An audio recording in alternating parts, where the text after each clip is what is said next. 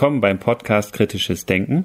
Ich bin Andreas. Und ich bin Philipp. Und bei uns geht es um Wissenschaft. Und wie sie Wissenschaft. Wenn ihr unseren Podcast unterstützen möchtet, dann freuen wir uns, wenn ihr anderen von unserem Podcast erzählt und uns auf den gängigen Social-Media-Kanälen folgt und unsere Episoden dort teilt. Abonniert auch unseren neuen YouTube-Kanal und kommentiert unsere Episoden. Die Podcast-Episoden können dort übrigens auch mit Untertitel verfolgt werden, was den barrierefreien Zugang zu unserem Podcast erleichtert. Außerdem habt ihr noch bis zum 8. Mai die Möglichkeit, beim Publikumsvoting des Deutschen Podcastpreis eure Stimme für den Kritisches Denken Podcast abzugeben. Den Link zum Abstimmen findet ihr auf unserer Homepage. In der heutigen Episode sprechen wir mit Alex und Andrea vom Zentrum für kritisches Denken. Das Zentrum für kritisches Denken versucht den kritischen Umgang mit den eigenen Denkweisen zu fördern und die Komplexität unserer Welt aushaltbar zu machen. Dafür schlagen sie eine Brücke zwischen der akademischen Welt und dem praktischen Alltag. Als AmateurInnen tauchen sie tief in die Neurowissenschaften, Kognitionspsychologie, Evolutionstheorie, Sozialanthropologie, Erkenntnisphilosophie und Wissenschaftstheorie ein und versuchen das gewonnene Wissen in der Praxis anzuwenden – um herauszufinden, welche Voraussetzungen es tatsächlich braucht, damit wir uns unseres Verstandes bedienen können. Alexandra Büchi und Andrea Pramor vermitteln das im Kollektiv erarbeitete Wissen in Workshops und Beratungsdienstleistungen an Schulen, öffentlichen und privaten Organisationen und an alle Menschen, die sich im Denken über das Denken weiterbilden möchten, damit Menschen bessere Entscheidungen treffen, weniger anfällig sind für einfache Erklärungen und ein neues Miteinander in unserer zunehmend polarisierten Welt möglich wird. Und nun viel Spaß beim Interview.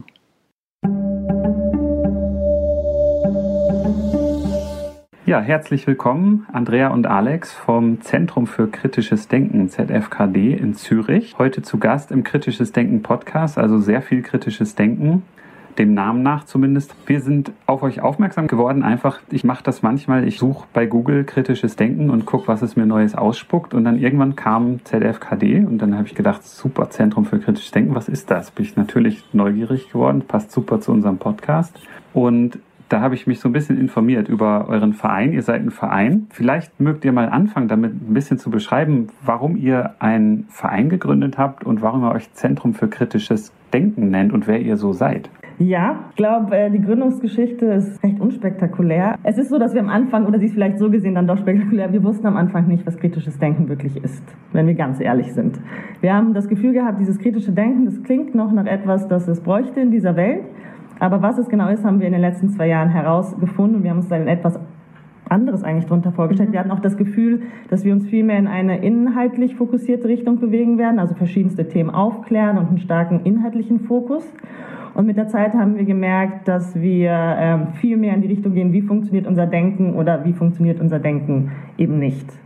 Und was uns alle so ein bisschen vereint hat, ist, dass wir schon, also viele von uns in anderen aktivistischen Richtungen nach einem Platz gesucht haben, ob jetzt beim Thema Klima, Feminismus und so weiter.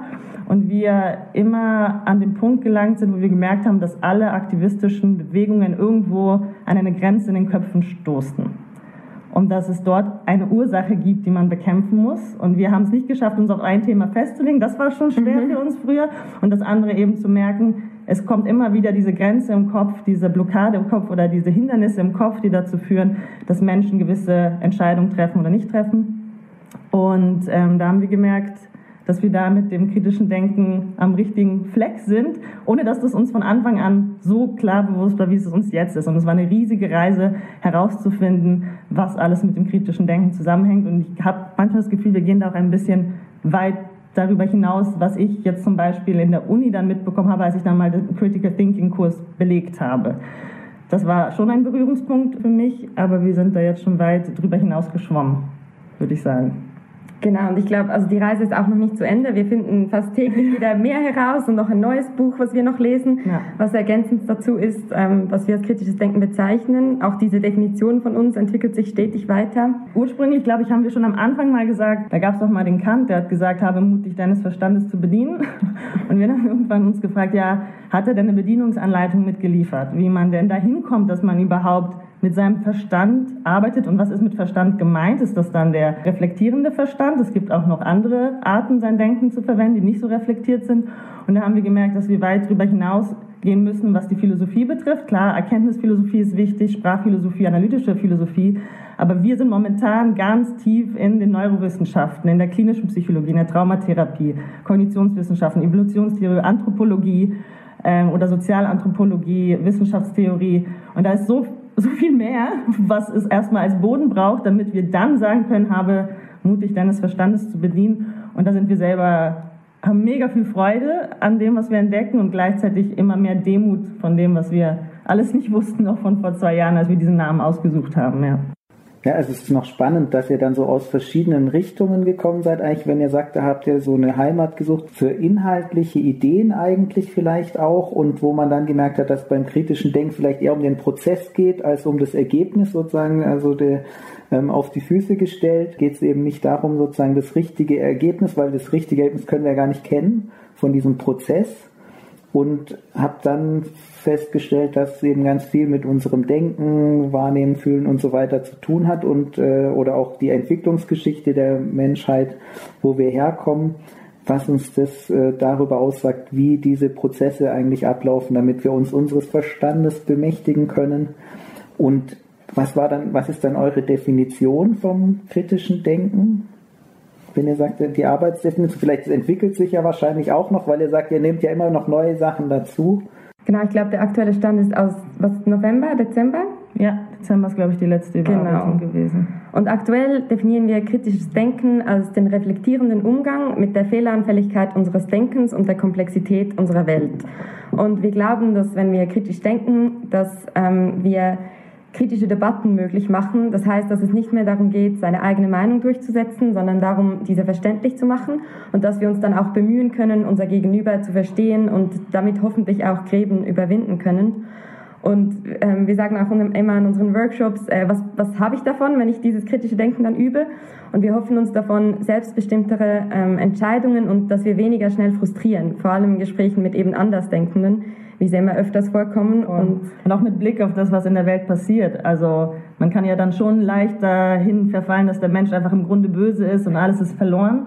Um, oder auch in Gesprächen mit, mit Freunden, Familie am Weihnachtstisch, dass man nicht in eine Frustration rutscht, sondern dass man ähm, dran bleibt am Verstehen wollen. Das ist ein ganz zentraler Punkt vom kritischen Denken. Und deswegen hat sowohl eine gesellschaftspolitische Ebene als auch die eigenen Lebensentscheidungen, die ich treffen muss. Welchen Beruf wähle ich? Welche Partnerin suche ich mir aus? Möchte ich einen Hund adoptieren oder nicht? Ähm, das alles erfordert auch kritisches Denkvermögen, wenn man Entscheidungen treffen möchte, mit denen man am Ende zufrieden ist. Und da gehen wir manchmal so weit, dass wir sagen, dass zufriedenere Menschen eher in der Lage sind, sich für diese Welt einzusetzen. Aber das ist jetzt eine sehr große Hypothese, die wir so nicht belegen können. Aber so vom Gefühl her, wenn Menschen es schaffen, in ihrem Leben eine Zufriedenheit zu finden und möglichst selbstbestimmt zu leben, dann entsteht auch erst der Raum, wo man sich um die Dinge kümmern kann, die außerhalb der eigenen Sphäre passieren. Und ähm, deswegen sind wir da auch sehr nachsichtig, welche gesellschaftlichen Gruppen und Milieus überhaupt in der Lage sind, sich jetzt mit dem großen Weltgeschehen auseinanderzusetzen und alles kritisch zu hinterfragen. Das ist ein sehr aufwendiger, energie- und ressourcenzehrender Prozess. Ja, und wir haben das Gefühl, wir hier in Zürich, privilegierter kann man ja fast nicht sein, da müsste es ja wohl starten mit diesem geistigen Fortschritt, den wir brauchen in unseren Köpfen. Ich finde das super. Was ich so von euch und über euch auch gelesen habe und was du jetzt auch so beschreibst, das ist ja zum einen erstmal die Neugier und der Versuch, etwas über sich selber zu lernen, dass ihr etwas über euch selber lernt und kontinuierlich das auch erweitert. Du hast ja gleich so eine steile Hypothese genannt, aber das ist ja auch interessant. Also es, es gibt ja so den akademischen Ansatz, dass ich etwas definiere und damit ist es auch dann fertig. Und, und da kommen wir sicher nachher auch noch zu. Ihr habt einen Leitfaden für eine neue Debattenkultur veröffentlicht. Und das ist ja eigentlich was sehr Konkretes. Und du hast es ja auch vorhin schon geschildert. Der Wunsch ist eigentlich, dass man weniger frustriert, dass es einem selber dabei auch gut geht. Und wie mache ich das? Kritisches Denken als Werkzeug, um so auf eine Metaebene zu gehen und zu schauen, was passiert eigentlich mit mir selber, was passiert mit meinem Gegenüber, wo will ich da hin? Und ihr bildet dann gleichzeitig irgendwie so eine Hypothese, ja, das könnte jetzt der Fall sein, also kann ich das auch mal austesten.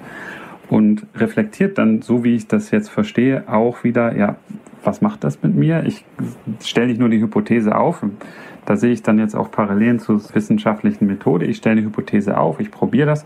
Oder überhaupt aus dem Pragmatismus kommen, so dieses Reflektieren in, in Zyklen. Ich stelle eine Hypothese auf, beobachte das, gleiche das ab mit der Realität, so wie ich sie wahrnehme, ziehe dann Schlüsse daraus und speise das dann wieder so in mein weiteres Denken ein.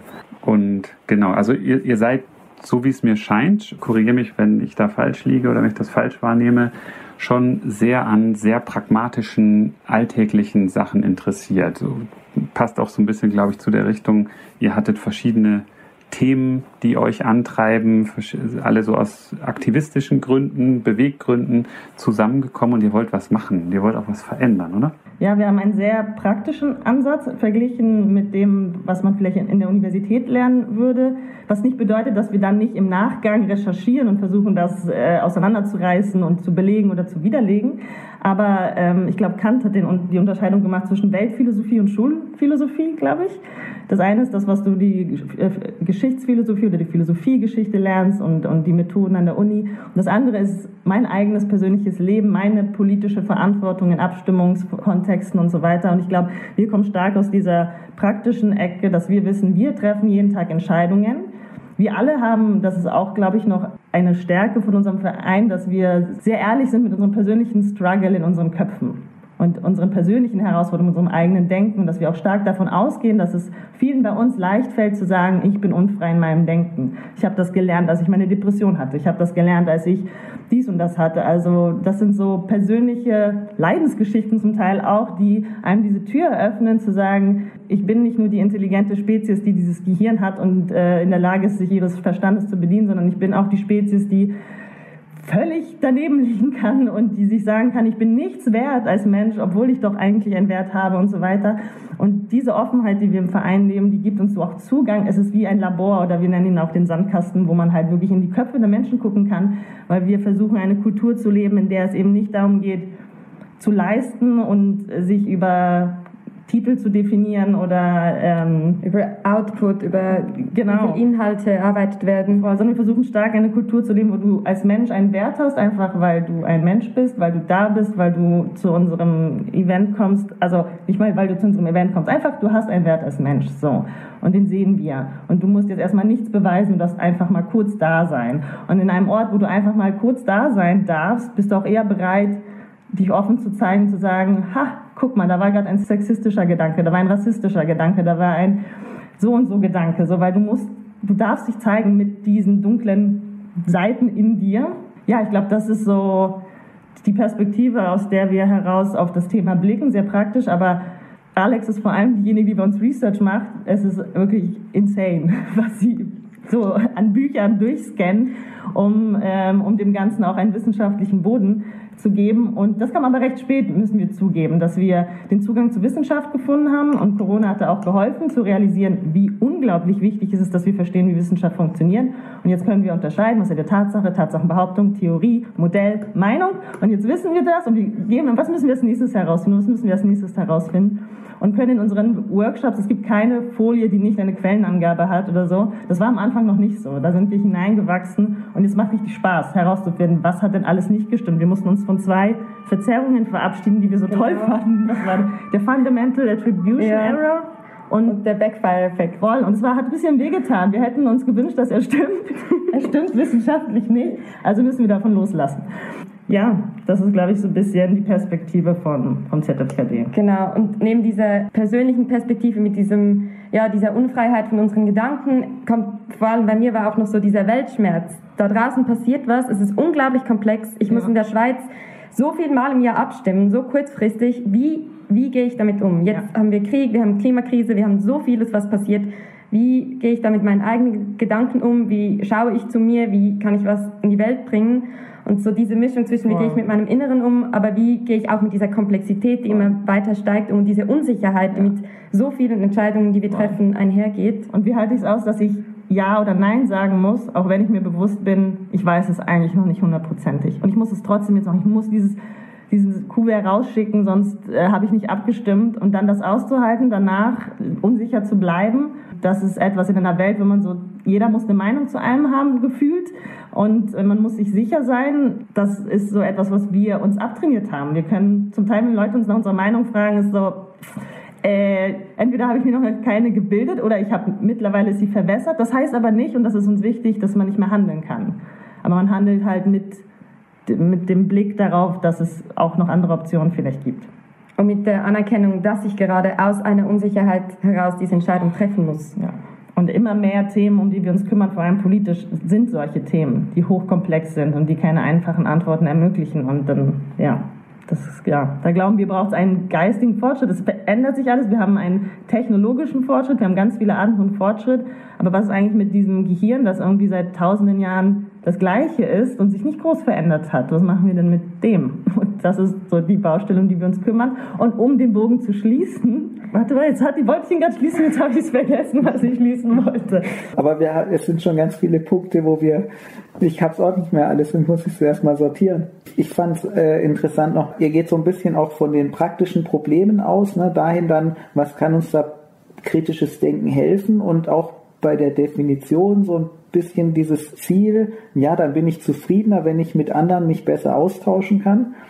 Und ich glaube, also ich weiß nicht, wie es dir geht, Philipp. Mir ist, ich komme jetzt eher vom Denken her aus dieser wissenschaftlichen Ecke raus, zu denken, wie kommen wir zu Wissen über die Welt? Wie können wir überhaupt irgendwas sagen und erkennen und verstehen? Und aus dieser Perspektive hatten wir dann auch, für mich zumindest, kam dann eher so dieses Denken, ja, aber es geht ja auch bei dem, was wir wissen wollen und erkennen, geht es ja auch oft um Fragen, wie wir uns dann verhalten sollen. Und dann spielen ja doch auch Werte eine Rolle. Und wir sind vielleicht eher aus der Richtung über das Verstehen, wie die Welt wirklich ist, hin zu dem, wir müssen ja eigentlich auch an unseren Wertorientierungen arbeiten. Bei euch ist die Richtung vielleicht gerade aus der anderen Perspektive gewesen. Kann es sein? Mehr von dem Praktischen und wie sollten wir uns verhalten hin zu dem, wie funktionieren wir eigentlich im Gehirn und was können wir wissen. Genau, und, und das passt zu dem, was, was ihr beide auch vorhin gesagt habt, mit den, jetzt wissen wir, es gibt Tatsachen, es gibt Tatsachenbehauptungen, es gibt Meinungen und mehrere Sachen dazwischen. Und unser Podcast heißt ja kritisches Denken, ist auch so vom Thema her, hat sich das so rauskristallisiert und der Untertitel ist, bei uns geht es um Wissenschaft und wie sie Wissenschaft. Wir sind ja beide eigentlich aus der Wissenschaft, Psychologie und ich bin aus der Physik, Biologie und so, habe da mehrere Stationen abgefrühstückt. Und was ich auch so gelernt habe, ist, ja, es gibt diese Tatsachen, die, die Wahrheiten erster Ordnung. Also jetzt eine Schwingungsfrequenz von einem Stoßpendel ist immer mein einfachstes Beispiel. Da muss man sich nicht groß überstreiten. Aber wenn es um Tatsachenbehauptungen geht, wenn jemand sagt, etwas ist Fakt und Person B sagt nur, das sehe ich anders, ist das dann, reden wir über Tatsachen, auf, ist das auf verschiedenen Ebenen? Oder ist es vielleicht einfach eine Meinung über etwas? Und da finde ich, ist das kritische Denken eben so als Überbau ganz wichtig, um die Sachen einordnen zu können. Und oft passiert es ja, dass man aneinander vorbeiredet.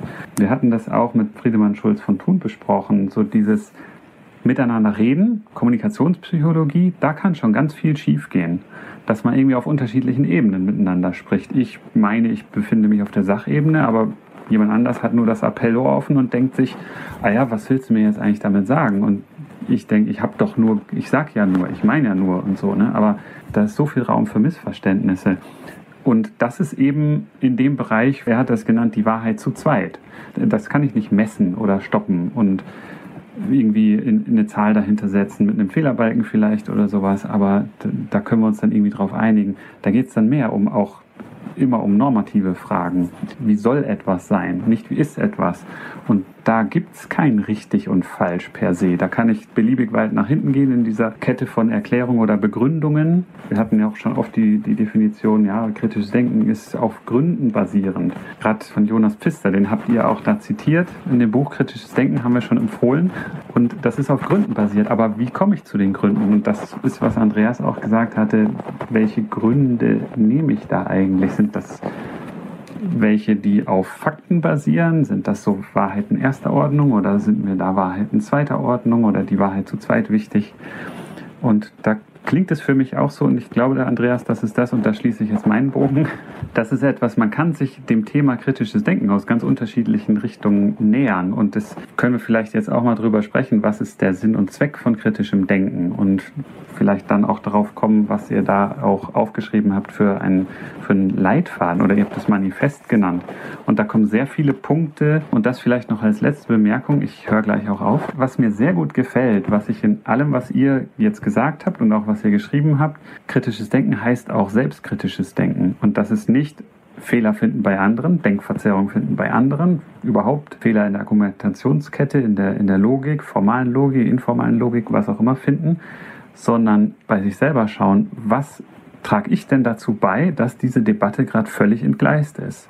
Und das sind ganz viele Sachen, diese ganzen Denkfehler, die Heuristiken und sowas, die habt ihr wunderschön beschrieben aber nicht unter dem Aspekt, ich finde den bei anderen, sondern das passiert bei mir, das läuft bei mir potenziell falsch und aus den und den Gründen und das ist ganz normal und da kann ich aber vielleicht selber was dran machen, weil an sich selber etwas ändern ist immer beliebig viel einfacher und das ist schwer genug, aber es ist beliebig viel einfacher als zu versuchen beim Gegenüber etwas zu ändern. Ja, und was natürlich noch viel einfacher ist, ist halt eben immer den Fehler beim anderen zu suchen, gerade in der Debattenkultur. Also das, ich glaube, wir haben mit unserem Manifest vielleicht auch ein paar Menschen enttäuscht und auch, ja. wir hatten einen Workshop dazu gemacht und da kamen, glaube ich, schon Menschen, die sich erwartet haben, jetzt habe ich dann bessere Argumente und wie gehe ich jetzt mit jemandem um. Aber dass es bei dir selbst beginnt, ist halt die erste unangenehme ja, Sache, die wir immer platzieren. Also es beginnt bei uns selbst und wir merken das auch bei uns. Also wir nennen uns äh, nie Expertinnen des kritischen Denkens, nur des unkritischen Denkens. Und es beginnt bei uns selbst und wir lernen jeden Tag dazu. Wir werden diese Verzerrungen nicht loswerden, sondern nur besser wahrnehmen können, korrigieren und unser Handeln möglichst davon befreien, dass wir davon beeinflusst sind. Und das war auch unser Ziel mit diesem Debattenmanifest, das wir schreiben durften, dass es eigentlich kein Regelwerk ist, sondern eben eine Reflexionshilfe, die bei uns selbst beginnt. Weil wir glauben auch, wenn wir es schaffen, nachsichtiger mit unseren eigenen Gedanken zu sein, dann schaffen wir das auch mit dem Gegenüber. Und dann kann auch eine wirkliche Debatte stattfinden, ein Dialog, wo etwas Neues entstehen kann und wo man eben nicht aneinander vorbeiredet oder man kennt das vielleicht so immer wieder die gleichen Argumente, so diese Diskussionen, die sich anfühlen, als hätte man sie eingeübt und man merkt so in der Mitte, ich habe gar nicht mehr überlegt. Genau, ich spule einfach die gleichen Argumente ab.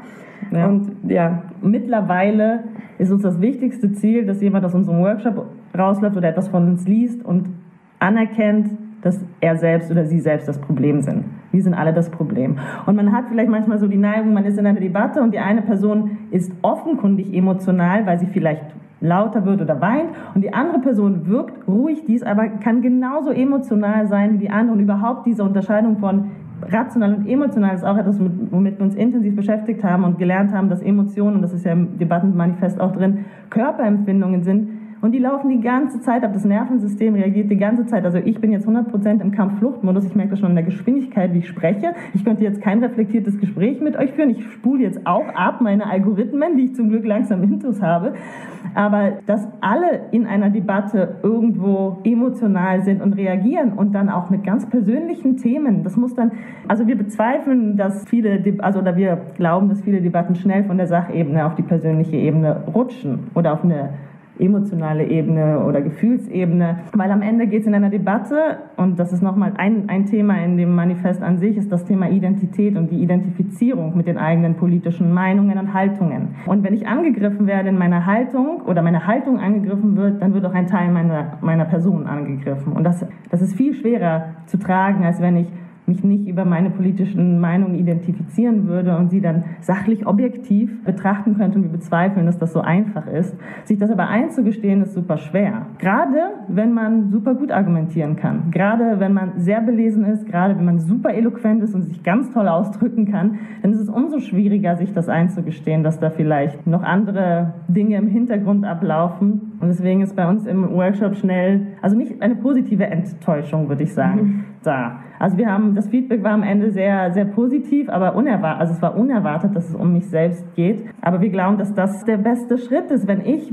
ehrlich zu mir bin und anerkenne, was da oben abläuft und es ist eine Katastrophe. Wenn ich das bei mir selber sehe, dann kann ich an und mir das auch verzeihe, dann kann ich das anderen auch verzeihen, weil wir immer sagen, es gibt keine guten und schlechten Menschen per se, sondern wir glauben, dass wenn wir nicht zu unserem Wohl und zum Wohle der Allgemeinheit handeln, dann hat das etwas mit unserem Denken zu tun. Dann durchschauen, vielleicht, durchschauen wir vielleicht noch nicht so gut, was da oben abläuft und dann können wir es auch nicht korrigieren. Und wir können es aber gemeinsam dabei helfen, wenn ich einfach, ich sage jetzt mal, Trump-WählerInnen in die Schublade stecke, was ich oft gehört habe, die sind alle dumm und diese Pauschalisierung in den Raum steht, dann werde ich nicht versuchen, nachzufragen und wirklich zu verstehen, was in deiner Lebensrealität hat denn jetzt dazu geführt, dass du Trump gewählt hast und diese Entscheidung getroffen hast. Und das ist, glaube ich, ein großes Stichwort bei uns Lebensrealitäten.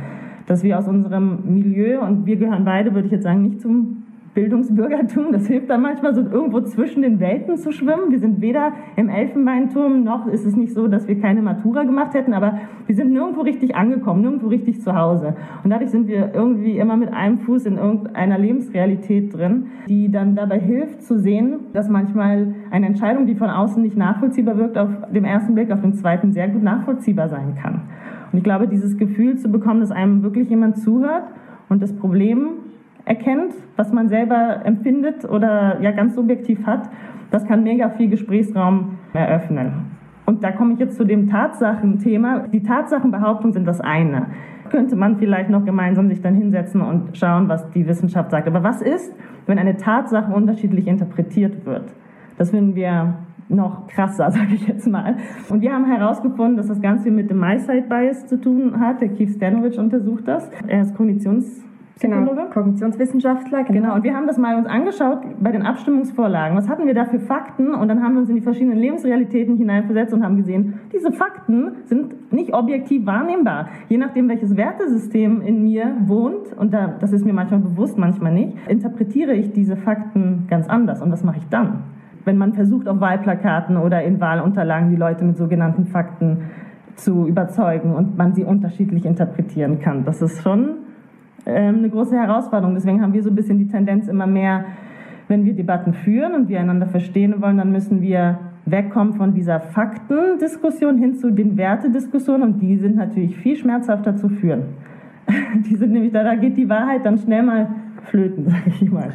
Ja, und gerade wenn es so an identitätsstiftende Haltungen geht, da, da wird ja dann auch, wenn ich mit etwas konfrontiert werde, was dieser inneren Haltung, diesem identitätsstiftenden Bild, was ich von der Welt habe, was dem widerspricht, dann ist die kognitive Dissonanz, die ich empfinde, am größten. Und dann bin ich, wie du sagst, auch habe ich gleich diese Abwehrreaktion und, und versuche eher die ganze Welt zu verbiegen, damit es doch wieder passt, so wie ich es mir gedacht habe, anstatt zu hinterfragen, ja, was wenn das alles, woran ich da, wie ich mir das vorgestellt habe, vielleicht passt das alles nicht zusammen. Du sagst, man muss sich gegenseitig zuhören und einander verstehen. Und ich glaube, auch das kann man auf sich selber übertragen und sich selber zuhören und verstehen. Und auch da ist es ja nicht so, dass jeder Mensch, jede Person eine feste Person ist, die eine Haltung zu etwas hat. Da gibt es ja auch die innere Pluralität, die verschiedenen Stimmen, die zu verschiedenen Zeitpunkten verschiedene Sachen vielleicht auch sagen, die auch gegenteilig sein können. Und auch da hilft es ja, sich selber zu verstehen im Sinne von, Schulz von Thun hat das so äh, prägnant das innere Team genannt. Welche Persönlichkeitsaspekte sind denn in mir und was, welche Haltung haben die und wo sind da vielleicht auch Spannungen untereinander? Und wenn man da zuhört, kann man ja auch sehr viel über sich selber lernen. Und auch das hilft es, mit Situationen umzugehen, weil da kann man auch sagen, ja, das ist jetzt meine erste Reaktion auf das, aber die kommt häufig da, weil der innere Narzisst und sowas, der will das nicht hören. Aber eigentlich kommt dann danach ja noch der Spätmelder und der sagt dann, ja, ist ja eigentlich richtig, das ist ja Selbstkritiker und sowas, aber der redet leider recht leise und kommt immer erst spät und dann ist das Kind schon im Brunnen gefallen und die Debatte schon hinüber. Am letzten Wochenende hatten wir ein Treffen vom, mit einigen vom Verein, mit denen wir einen Meinungsbildungsprozess am entwickeln sind. Und da haben wir, wir versuchen am Anfang immer ein Glossar anzulegen mit allen Begriffen, damit wir wissen, worüber wir sprechen. Und wir setzen uns aktuell im Kontext des Meinungsbildungsprozesses mit Steuern auseinander, weil wir gemerkt haben, vielen Abstimmungen liegt halt das Thema Steuern zugrunde und man muss diese Steuern verstehen und auch die, welche Grundsatzfragen und Wertefragen stecken denn hinter den Steuern-Themen. Und aber warum ich damit jetzt komme, ist, dass wir dann alle Steuerarten vorgelesen haben, die wir gefunden haben, die es in der Schweiz gibt. Und dann haben wir, wir nennen das Algorithmus Fangis gespielt. Und Algorithmus Fangis ist, dass jeder, ich habe die Worte vorgelesen und jeder musste das erste, was das eigene Gehirn sagt, aufschreiben und offen und ehrlich kommunizieren. Und das ist erschreckend erschreckend, gruselig, witzig, traurig, alles ist da drin. Und das versuchen wir halt zu fördern, dass wir da ganz ehrlich sind mit, was ist denn mein erster Gedanke gewesen, der jetzt gerade im Kontext von einem My-Side-Bias, also einem Confirmation Bias, wo ich mich bestätigen möchte im Laufe eines Meinungsbildungsprozesses, muss ich mir bewusst sein, was ist denn diese intuitive, oder intuitiv ist das falsche Wort in dem Zusammenhang, wissen wir mittlerweile, aber was ist eigentlich die erste Assoziation mit so einem Begriff? Und warum ist der jetzt bei der Steuerart anders als bei der Steuerart? Warum reagiere ich bei der Biersteuer so und bei der Tabaksteuer so? Was ist denn da, was ist denn da bei mir los? Und wieso ist es bei den anderen anders? Und ja, das versuchen wir extrem zu fördern ähm, bei uns selbst und da fangen wir eben auch bei uns selbst an. Wir versuchen auch am Morgen eine Stunde bis anderthalb zu meditieren, weil wir das Gefühl haben, ohne das können wir nicht diesen Job, den wir uns hier vorgenommen haben, machen. Also zumindest nicht auf eine authentische, glaubwürdige Weise. Und das haben wir, das ist für uns mindestens so wichtig, diese eine Stunde Meditation, wie ein wissenschaftliches Paper oder ein Buch, das wir dazu lesen. Ja, weil dadurch können wir gerade so theoretische Inhalte dann irgendwie auf einen praktischen oder irgendwie zugänglichen Boden bringen. Und unsere Zielgruppen, mit denen wir momentan zu tun haben, sind halt schon nicht so nah dann an, an der Logik aus dem aus der Universität. Und da hilft das, wenn wir ähm, das an uns selber alles ausprobieren und anwenden, was es zum kritischen Denken braucht. Also wir sind unsere eigenen, äh, wie sagt man, Versuchspersonen. Genau, und was natürlich jetzt, das war bei den Steuern, aber das ist auch bei der täglichen Meditation oder wenn man beginnt hinzuhören, was denn der erste Gedanke ist, dann ist es ja auch oft genau das, was du gesagt hast, diese innere Gleichzeitigkeit. Also ich merke da Gedanken, die ich mir auch nicht ausgesucht habe mm -mm. und merke Haltungen, die ich übernommen habe, vielleicht von meinen Eltern, vielleicht aus Instagram, vielleicht von einem Twitter, vielleicht von einem Wahlprogramm, wo ich mich zu einem Thema politisiert habe, was mich persönlich betroffen hat und dann habe ich mir die fünf anderen auch noch mitgenommen. Also stark auch dieses, der erste Gedanke wahrzunehmen und zu sehen, ich habe mir den nicht ausgesucht und jetzt kann ich hinschauen und den korrigieren und das auch verändern. Voll. Und das ist natürlich auch immer eine unbequeme, ich darf nicht Tatsache sagen, eine unbequeme Sache, sich so bewusst zu werden, diese innere Gleichzeitigkeit. Und auch da müssen wir auf diese einfachen Antworten verzichten, die uns eben eine Gruppenzugehörigkeit geben Voll. würde. Also ich kann mich einer Gruppe anschließen und dann habe ich, ich muss gegen das kämpfen, ich fühle mich so, wenn ich jemanden treffe mit der anderen Meinung, verhalte ich mich so. Voll. Das ist sehr so ein Blueprint für meine Persönlichkeit. Und sobald man anfängt hinzuhören, ist das, also kritisches Denken ist am Anfang immer ein bisschen unangenehm, würde ich sagen. Auf jeden Fall. Also sehr, wir haben sehr unangenehm, wo, wie, wie oft wir sagen, das dürfen wir jetzt aber nur in diesen vier Wänden sagen. Zum Glück hört jetzt niemand zu. Nein, weil gerade, wir merken das bei uns, wenn es jetzt linke Themen sind für uns, denen wir uns anschließen und ein Thema haben wir voll durch, oder haben wir so gut es geht durchdacht und dann merken wir aber, dass wir bei anderen Themen, die in dieselbe, im selben Fahrwasser, sage ich mal, fahren, einfach auch eine Meinung haben und wir wissen nicht, woher die kommt. Also die passt einfach noch gut zu den anderen, aber wirklich durchdacht haben wir sie nicht. Und das ist dann für die Debatte äh, der, der fragile Punkt. So. Man kann auch einer Klimabewegung unreflektiert hinterherlaufen. Man kann auch sehr positiven und guten Sachen unkritisch folgen. Und das ist bis zu dem Moment, wenn man auf der Straße ist, das noch easy, aber sobald man konfrontiert wird mit Gegenwind und einer Gegenmeinung, dann ist das so fragil, und man wird angegriffen, eben weil es auch um, um Identifizierung geht in, im eigenen Selbstbild. Und dann kommt es zu einer Verhärtung. Und dann kann man nicht mehr zuhören, weil dann, und das ist das, womit wir uns ja auch so viel auseinandersetzen, reagiert der Körper und der reagiert heftig. Und wenn der Körper in den Kampf-Flucht-Modus rutscht, dann können wir den Raum verlassen und die Debatte ist beendet, weil dann wird es keine reflektierenden Austausch mehr geben. Und woher kommt deine Meinung und wo hast du das gelesen, wo hast du das zum ersten Mal gehört, was meinst du mit dem Begriff, verstehen wir dasselbe unter Freiheit, das wird nicht mehr passieren. Da hat man einfach, da hat man Angst, da geht es um die eigene Identität, ums eigene Selbstbild. Und ich glaube, das das ist auch nur eine Hypothese. Ist das schlimm? Wir haben uns da noch nicht mit auseinandergesetzt, ob es wirklich schlimmer geworden ist. Aber so die, den Gedanken, den wir haben, ist, dass früher war es halt mein Haus, mein Auto, mein Garten. Man kann, konnte Identität sehr viel und schnell über Äußerlichkeiten kreieren und irgendwo dazugehören. Und dadurch, dass es jetzt soziale Medien gibt, wird auch eine politische Meinung viel sichtbarer, als es früher noch der Fall war. Dann ist man auf die Straße gegangen, es gab vielleicht ein paar Codes in der Kleidung, aber heute kann ich mein Twitter-Profil haben oder mein Instagram-Profil haben und dann steht da ähm, Klimaaktivistin, Feministin und ähm, Impfgegnerin. Also, Gegnerin, also die Bandbreite, wem auch immer man dann angehört.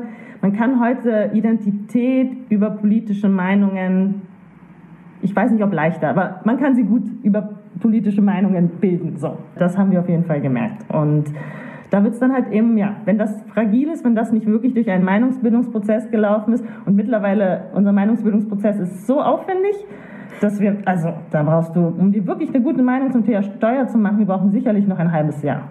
Aber wir müssen innerhalb von zwei Wochen darüber abstimmen. Oder drei, vier. Aber man öffnet den, Kuvert, das, den Briefumschlag ja zwei Wochen davor. Dann bleibt nicht mehr viel Zeit, das wirklich zu durchdenken. Und wenn man, ja, dann sich einer Meinung anschließt und in, plötzlich in eine Debatte rutscht, dann geht es um mehr als um das Thema. Da geht es um einen selbst, behaupten wir. Und das behaupten wir nicht einfach, ja, das, das, haben wir auch. Das haben wir auch. Also, es gibt ein paar Theorien, die dafür sprechen, aber ich habe das sehr krass bei mir selbst erlebt. Ich habe sehr lange Aktivismus in verschiedenen Themen versucht. Ich habe alles ein bisschen gemacht. Ich wollte unbedingt diese Welt retten alleine, ähm, wie man sich das so schön zutraut. Und es war mega unbequem, mir einzugestehen, dass das nicht um die Sache ging, sondern sehr stark um mein Selbstbild. Also ich hatte so ein Instagram-Profil, wo drei Gruppenzugehörigkeiten drauf standen. Ich hatte ein kleines Buch immer dabei mit meinen wichtigsten Facts zu diesem und jenem Thema. Und also wirklich, ich habe so eine Bandbreite. Während meinem Studium noch nebenbei wollte ich was machen. Und es ging aber mehr um mich, um meine eigene Anerkennung. Und in jeder Debatte war ich so hart, so oft und war dann so, ja, man kann keine Debatten führen, eben mit diesem Gegenüber. Aber dann bei mir hinzuschauen und zu sehen, wie, wie sehr das mit meiner Identität zu tun hat. Also es ist mir jetzt noch unangenehm, das laut auszusprechen und ja. immer echt, ja, ist nicht, nicht cool so, aber voll.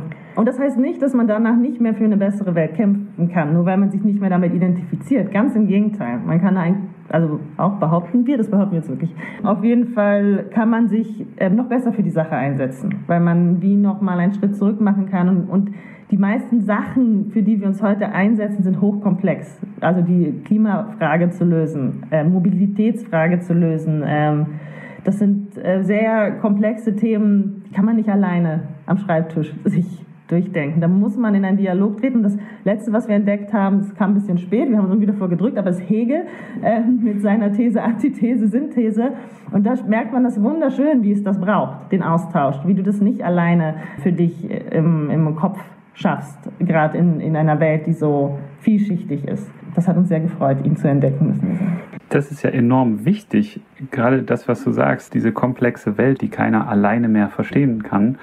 Und das macht es ja unabdingbar, dass man auch miteinander sprechen kann, dass man einen Konsens finden kann, dass man sich auch ehrliches Feedback geben kann, dass man Kritik auch annehmen kann, seine Meinung auch verändern kann und weiterentwickeln kann all das braucht es ja ganz dringend. Und ich glaube, das Gegenbeispiel, was man häufig sieht, ist in diesen politischen Talkshows. Ich schaue es mir schon gar nicht mehr an. Manchmal sehe ich auf YouTube irgendwelche Highlights. Ich weiß nicht, ob das so ist, aber da ist es, glaube ich, so, innerhalb von 30 Sekunden ist in so einer Fernsehdebatte das eigentlich alles schon so verhärtet und jeder weiß, was jeder sagt.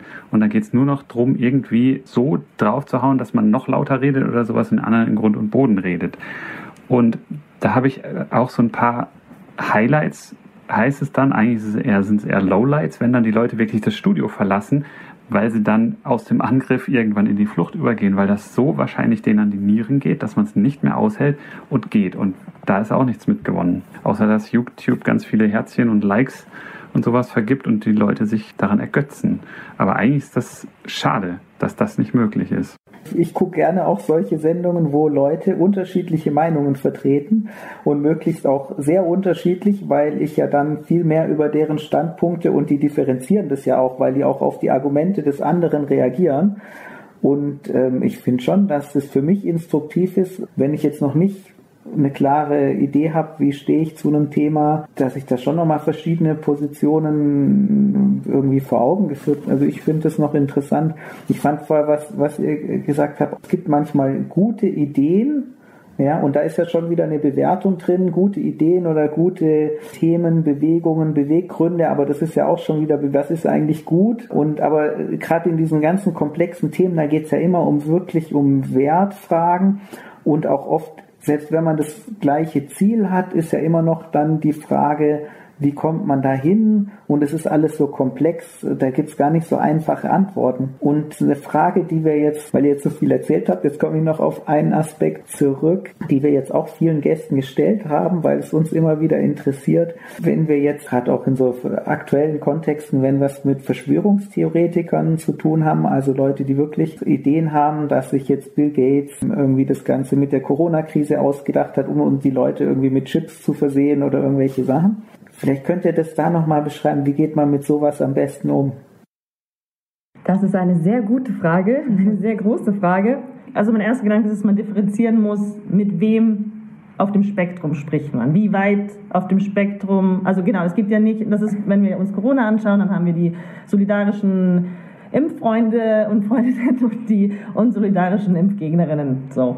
Und es ist wie nochmal unterschiedlich, wo auf dem Spektrum sich eine Person befindet. Was wir gemerkt haben, wir haben uns ein Jahr vor dem Thema gedrückt, müssen wir zugeben, weil wir hatten schon da so ein bisschen Angst mit dem Namen, den wir haben.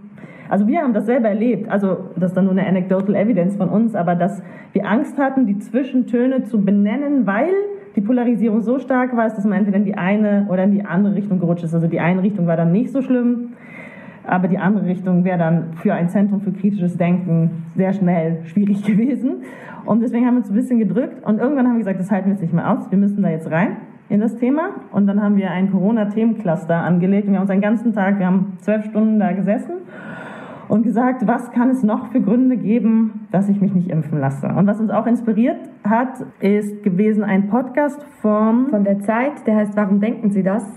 Äh, da werden zwei Frauen porträtiert. Eine hat sich impfen lassen, die andere nicht. Und dann lernt man einen Tag lang deren Lebensrealität kennen. Die treffen sich dann, tauschen sich aus. Genau. Und da war die eine, die eine hat sich impfen lassen. Sie ist aus einer Ärztefamilie, nah an der Wissenschaft und, und so weiter. Und die andere ist in der DDR groß geworden und jetzt sehr verkürzt. Ne? Das war ein sehr langer Podcast und ich verkürze es jetzt. Aber ein, ein springender Punkt war, dass sie nicht so ein großes Staatsvertrauen hat wie jemand, der in Westdeutschland aufgewachsen ist. So. Und dann hatten wir mal so einen Ausgangspunkt. Ah, Staatsvertrauen.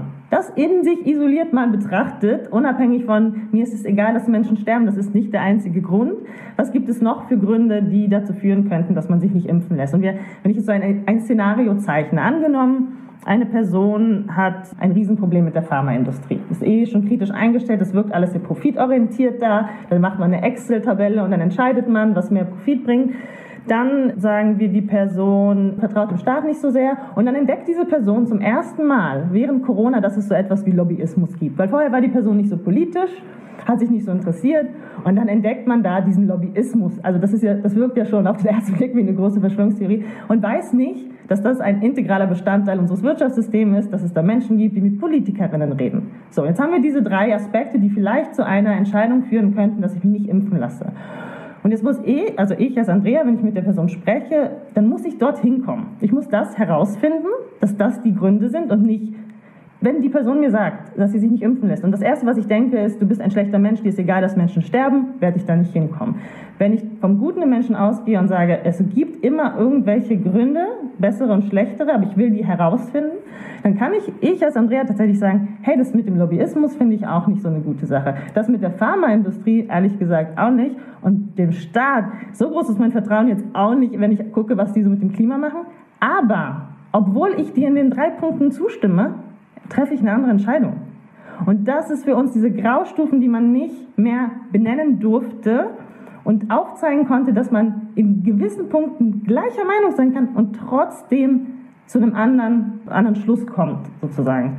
Und wir haben, wir sind dann noch nicht so weit, das ist so der Stand der Dinge, ist dieses Cluster und mal zu gucken, und die Hypothese ist so, wenn wir schaffen würden, die feineren Gründe zu finden, als diese pauschalisierten Schubladen zu bedienen, dann könnte man über diese Dinge sprechen. Ich, ich sage dann so, ich sehe das mit dem Lobbyismus wie du, aber ich, ich glaube, jetzt während Corona nicht der beste Zeitpunkt, um einmal Exempel zu statuieren. Könnten wir das vielleicht nachher machen, beim nächsten Thema oder so. Also man kann dann gucken, wie, wie, ja, wie geht's darum. Und das andere, was wir gefunden haben, ist das Thema Zugehörigkeit. Und da gehen wir jetzt in ein ganz anderes Feld, ähm, nämlich das Thema Bindungen und Beziehungen. Also das Hypothese, wir leben in einer Welt, in der wir geneigt sind, uns über den Beruf, über das, was wir haben, ähm, besitzen, zu definieren, viel leisten zu wollen und Karriereleiter hochklettern zu müssen. Und wir investieren nicht so viel Zeit in Beziehungen. Angenommen, das ist so. Dann kann man in so einer Gruppe ein Zugehörigkeitsgefühl finden und eine Art von Bindung, die vielleicht nicht die gesündeste Bindung ist, aber es ist ein gesehen werden in etwas. Mein Wert wird in irgendeiner Form gesehen, weil ich so denke wie du.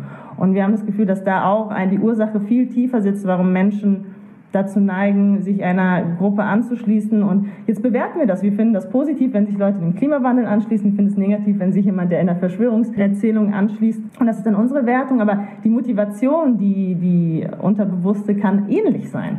Und da ist für uns dann eher die Frage, wie muss man heute eigentlich Bindungen fördert, wie können wir als Menschen wieder mehr verbunden miteinander sein, um das eben nicht über solche Themen, die unsere Welt kaputt machen oder die Polarisierung vorantreiben, sondern auf anderen Wegen. Und das sind so die zwei, ich weiß nicht, ob ich was vergessen habe, aber ich glaube so die Graustufen, über die Graustufen sprechen lernen, ohne sofort in die Schublade zu schieben und das andere erkennen, dass das vielleicht auch mit Bindung und Zugehörigkeitsgefühl zu tun haben könnte. Und dann ist natürlich vor dem Hintergrund, wenn das stimmt, umso schlimmer, wenn ich die Person wegstoße. Und wenn ich sage, du bist jetzt dumm, böse und all diese pauschalen Aussagen, weil dann cutte ich genau die Bindung, nach der sich die Person vielleicht sehnt. Vielleicht noch zwei Ergänzungen. Ähm, wir sagen jetzt, wir müssen herausfinden, so die Lebensrealität ah. hinter den Meinungen ergründen. Was uns ganz wichtig ist, ist, jemanden zu verstehen, heißt nicht Verständnis zu haben. Also eben, wir müssen nicht zum gleichen Schluss kommen. Wir sagen, es gibt keine schlechten Menschen, aber es gibt bessere und schlechtere Haltungen, je nach Wertesystem. Handlungen, ja. Han äh, genau, Handlungen, nicht Haltungen. Haltungen auch, ja. Ähm, und wir sagen, wir können diese auch differenzieren und dann darf man diese Handlung auch kritisieren und auch verurteilen, aber nicht den Menschen an das sich. Ganzes, weil sonst nimmt man dem Menschen den Raum, die Meinung ändern zu können. Also wenn ich jetzt dumm bin, dann muss ich ja jetzt auch nicht mehr groß an mir arbeiten, weil der Stempel ist ja auf mir drauf. Wenn die Person merkt, dass ich ihr nicht komplett mit so einem pauschalen Urteil begegne, dann ist da auch der Raum eröffnet, die eigene Meinung anzupassen oder sich zu verändern. Und das gilt für so politische Diskussionen wie für Liebesbeziehungen. Also da, da sind wir auch im kritischen Denken, dass wir sowohl uns mit den Themen Corona beschäftigen können, als auch mit Paarbeziehungen, weil da gilt das eigentlich genauso. Und da kommt es dann wieder zu unserer praktischen Erfahrung, die da vielleicht auch manchmal reinfällt. Ich habe noch eine zweite Ergänzung. Und zwar, wenn wir sagen, Versuch herauszufinden, welche Lebensrealität dahinter steckt, dann ist es uns extrem wichtig zu sagen, es geht nicht darum, dass Betroffene ja. mit Leuten sprechen, die Diskriminierung zum Beispiel ausüben. Also ja. es muss keine Person, die von Rassismus betroffen ist, mit jemandem sprechen oder sich mit jemandem auseinandersetzen und da diese Lebensrealität ergründen müssen, ja. der rassistisch handelt oder das nach außen trägt als Haltung. Genau. Das gleiche bei allen anderen Ismen und Diskriminierungsformen. Da, ähm, da haben wir so ein bisschen so die idealistische, utopischen Wunsch, dass die, die, ich sollte mich für alles einsetzen, wovon ich nicht betroffen bin. Weil darüber kann ich am besten sprechen, ohne in einem Kampfmodus zu geraten. Ich zum Beispiel aus meiner persönlichen Geschichte ist Klassismus ein großes Thema und da merke ich super schnell, wie wenn mir jemand mit jeder seines Glückes Schmieds kommt, da fahre ich schneller hoch als bei anderen Sachen. Und das ist, weil ich aus einer persönlichen Betroffenheit heraus spreche. Und deswegen haben wir so Moment, das bewegt sich so ein bisschen dahin, zumindest machen wir immer den Disclaimer in den Workshops, Du musst nicht als betroffene Person über dein Thema mit jemandem sprechen, der null Verständnis für dich hat.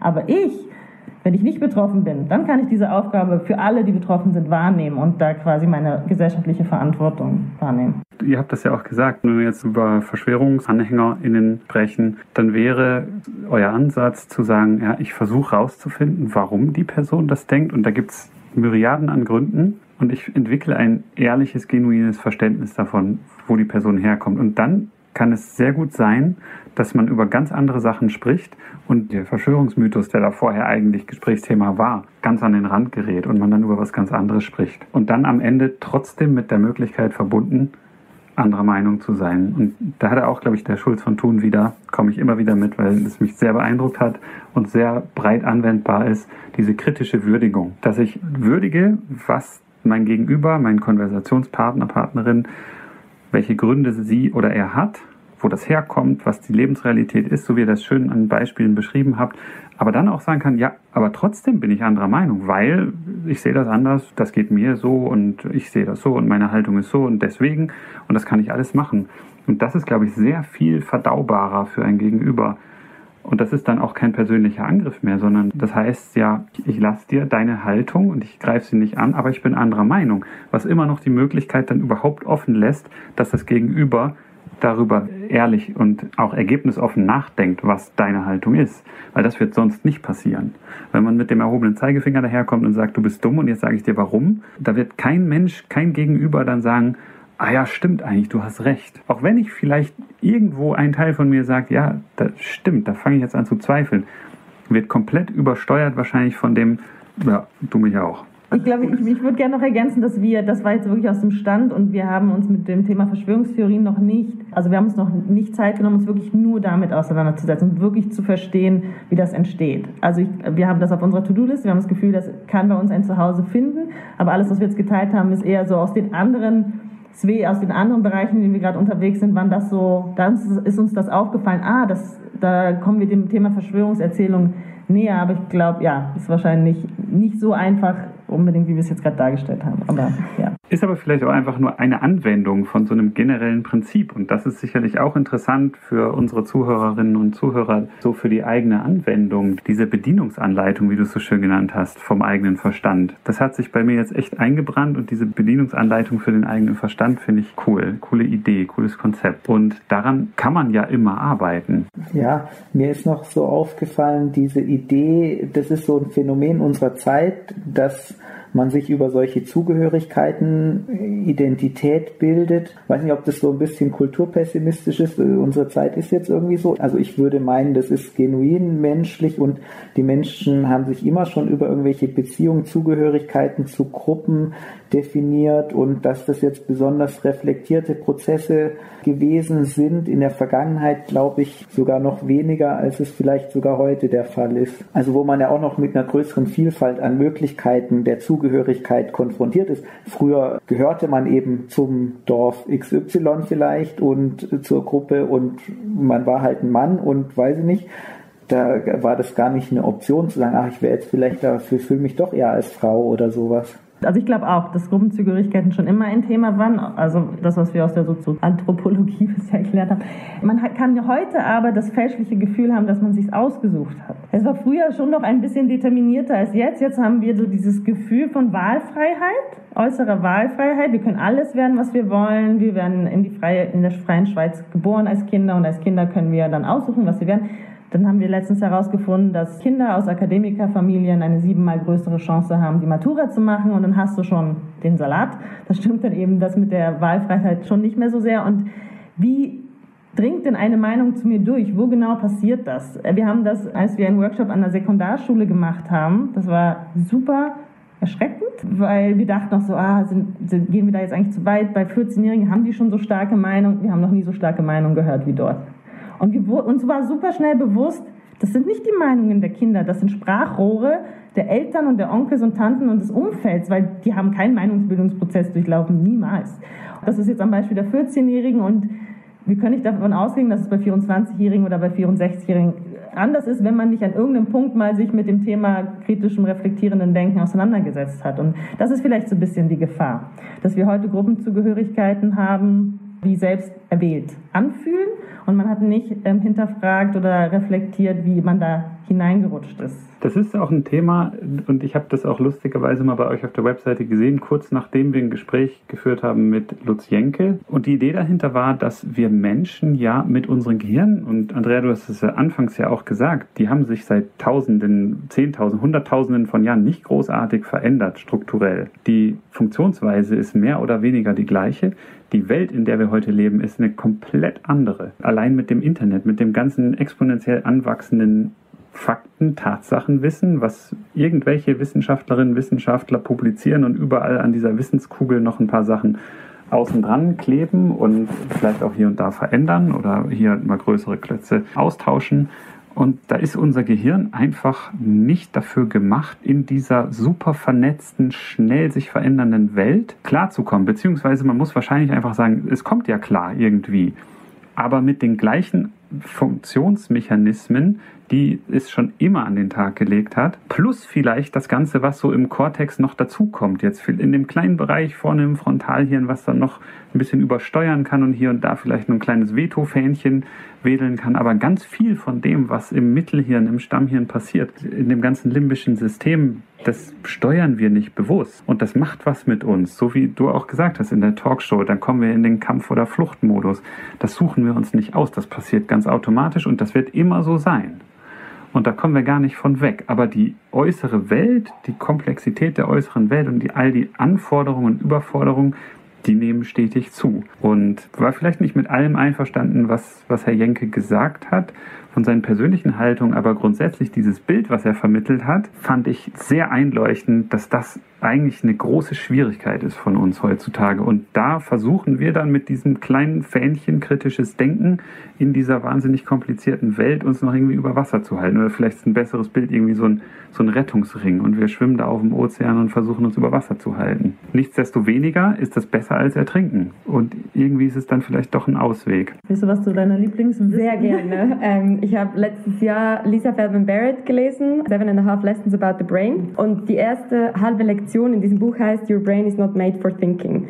Und da haben wir ähm, gelernt, dass die Hauptaufgabe unseres Hirns die Energie in unserem Körper so einzusetzen, dass wir möglichst lange überleben. Also unser Hirn als Werkzeug für das Überleben und nicht für die differenzierte Wahrnehmung unserer Welt. Und das ist mega unangenehm, weil wir denken doch, das ist doch hier das, was uns unterscheidet vom Tier und was uns zu diesem Spezies Mensch mit dem Denken als unsere, unser Alleinstellungsmerkmal. Aber nein, wir sind eigentlich zum Überleben gemacht und wir bringen damit das Beispiel, wenn ich in der Steinzeit ein Rascheln im Busch gehört habe, wenn ich mir dann da differenziert überlege, könnte das der Wind sein oder vielleicht eine Eidechse, bin ich schon längst gefressen. Ja. Und der, der wegrennt und schnell, das sind diese Heuristiken, die du vorhin auch schon erwähnt hast, wenn ich schnell zu einer Entscheidung, zu einer Schlussfolgerung komme, dann ist das natürlich viel effizienter und wir nennen dann auch unser Hirn immer einen kognitiven Geizkragen. Das haben wir auch vom ähm, Jonas Pfister geklaut, glaube ich.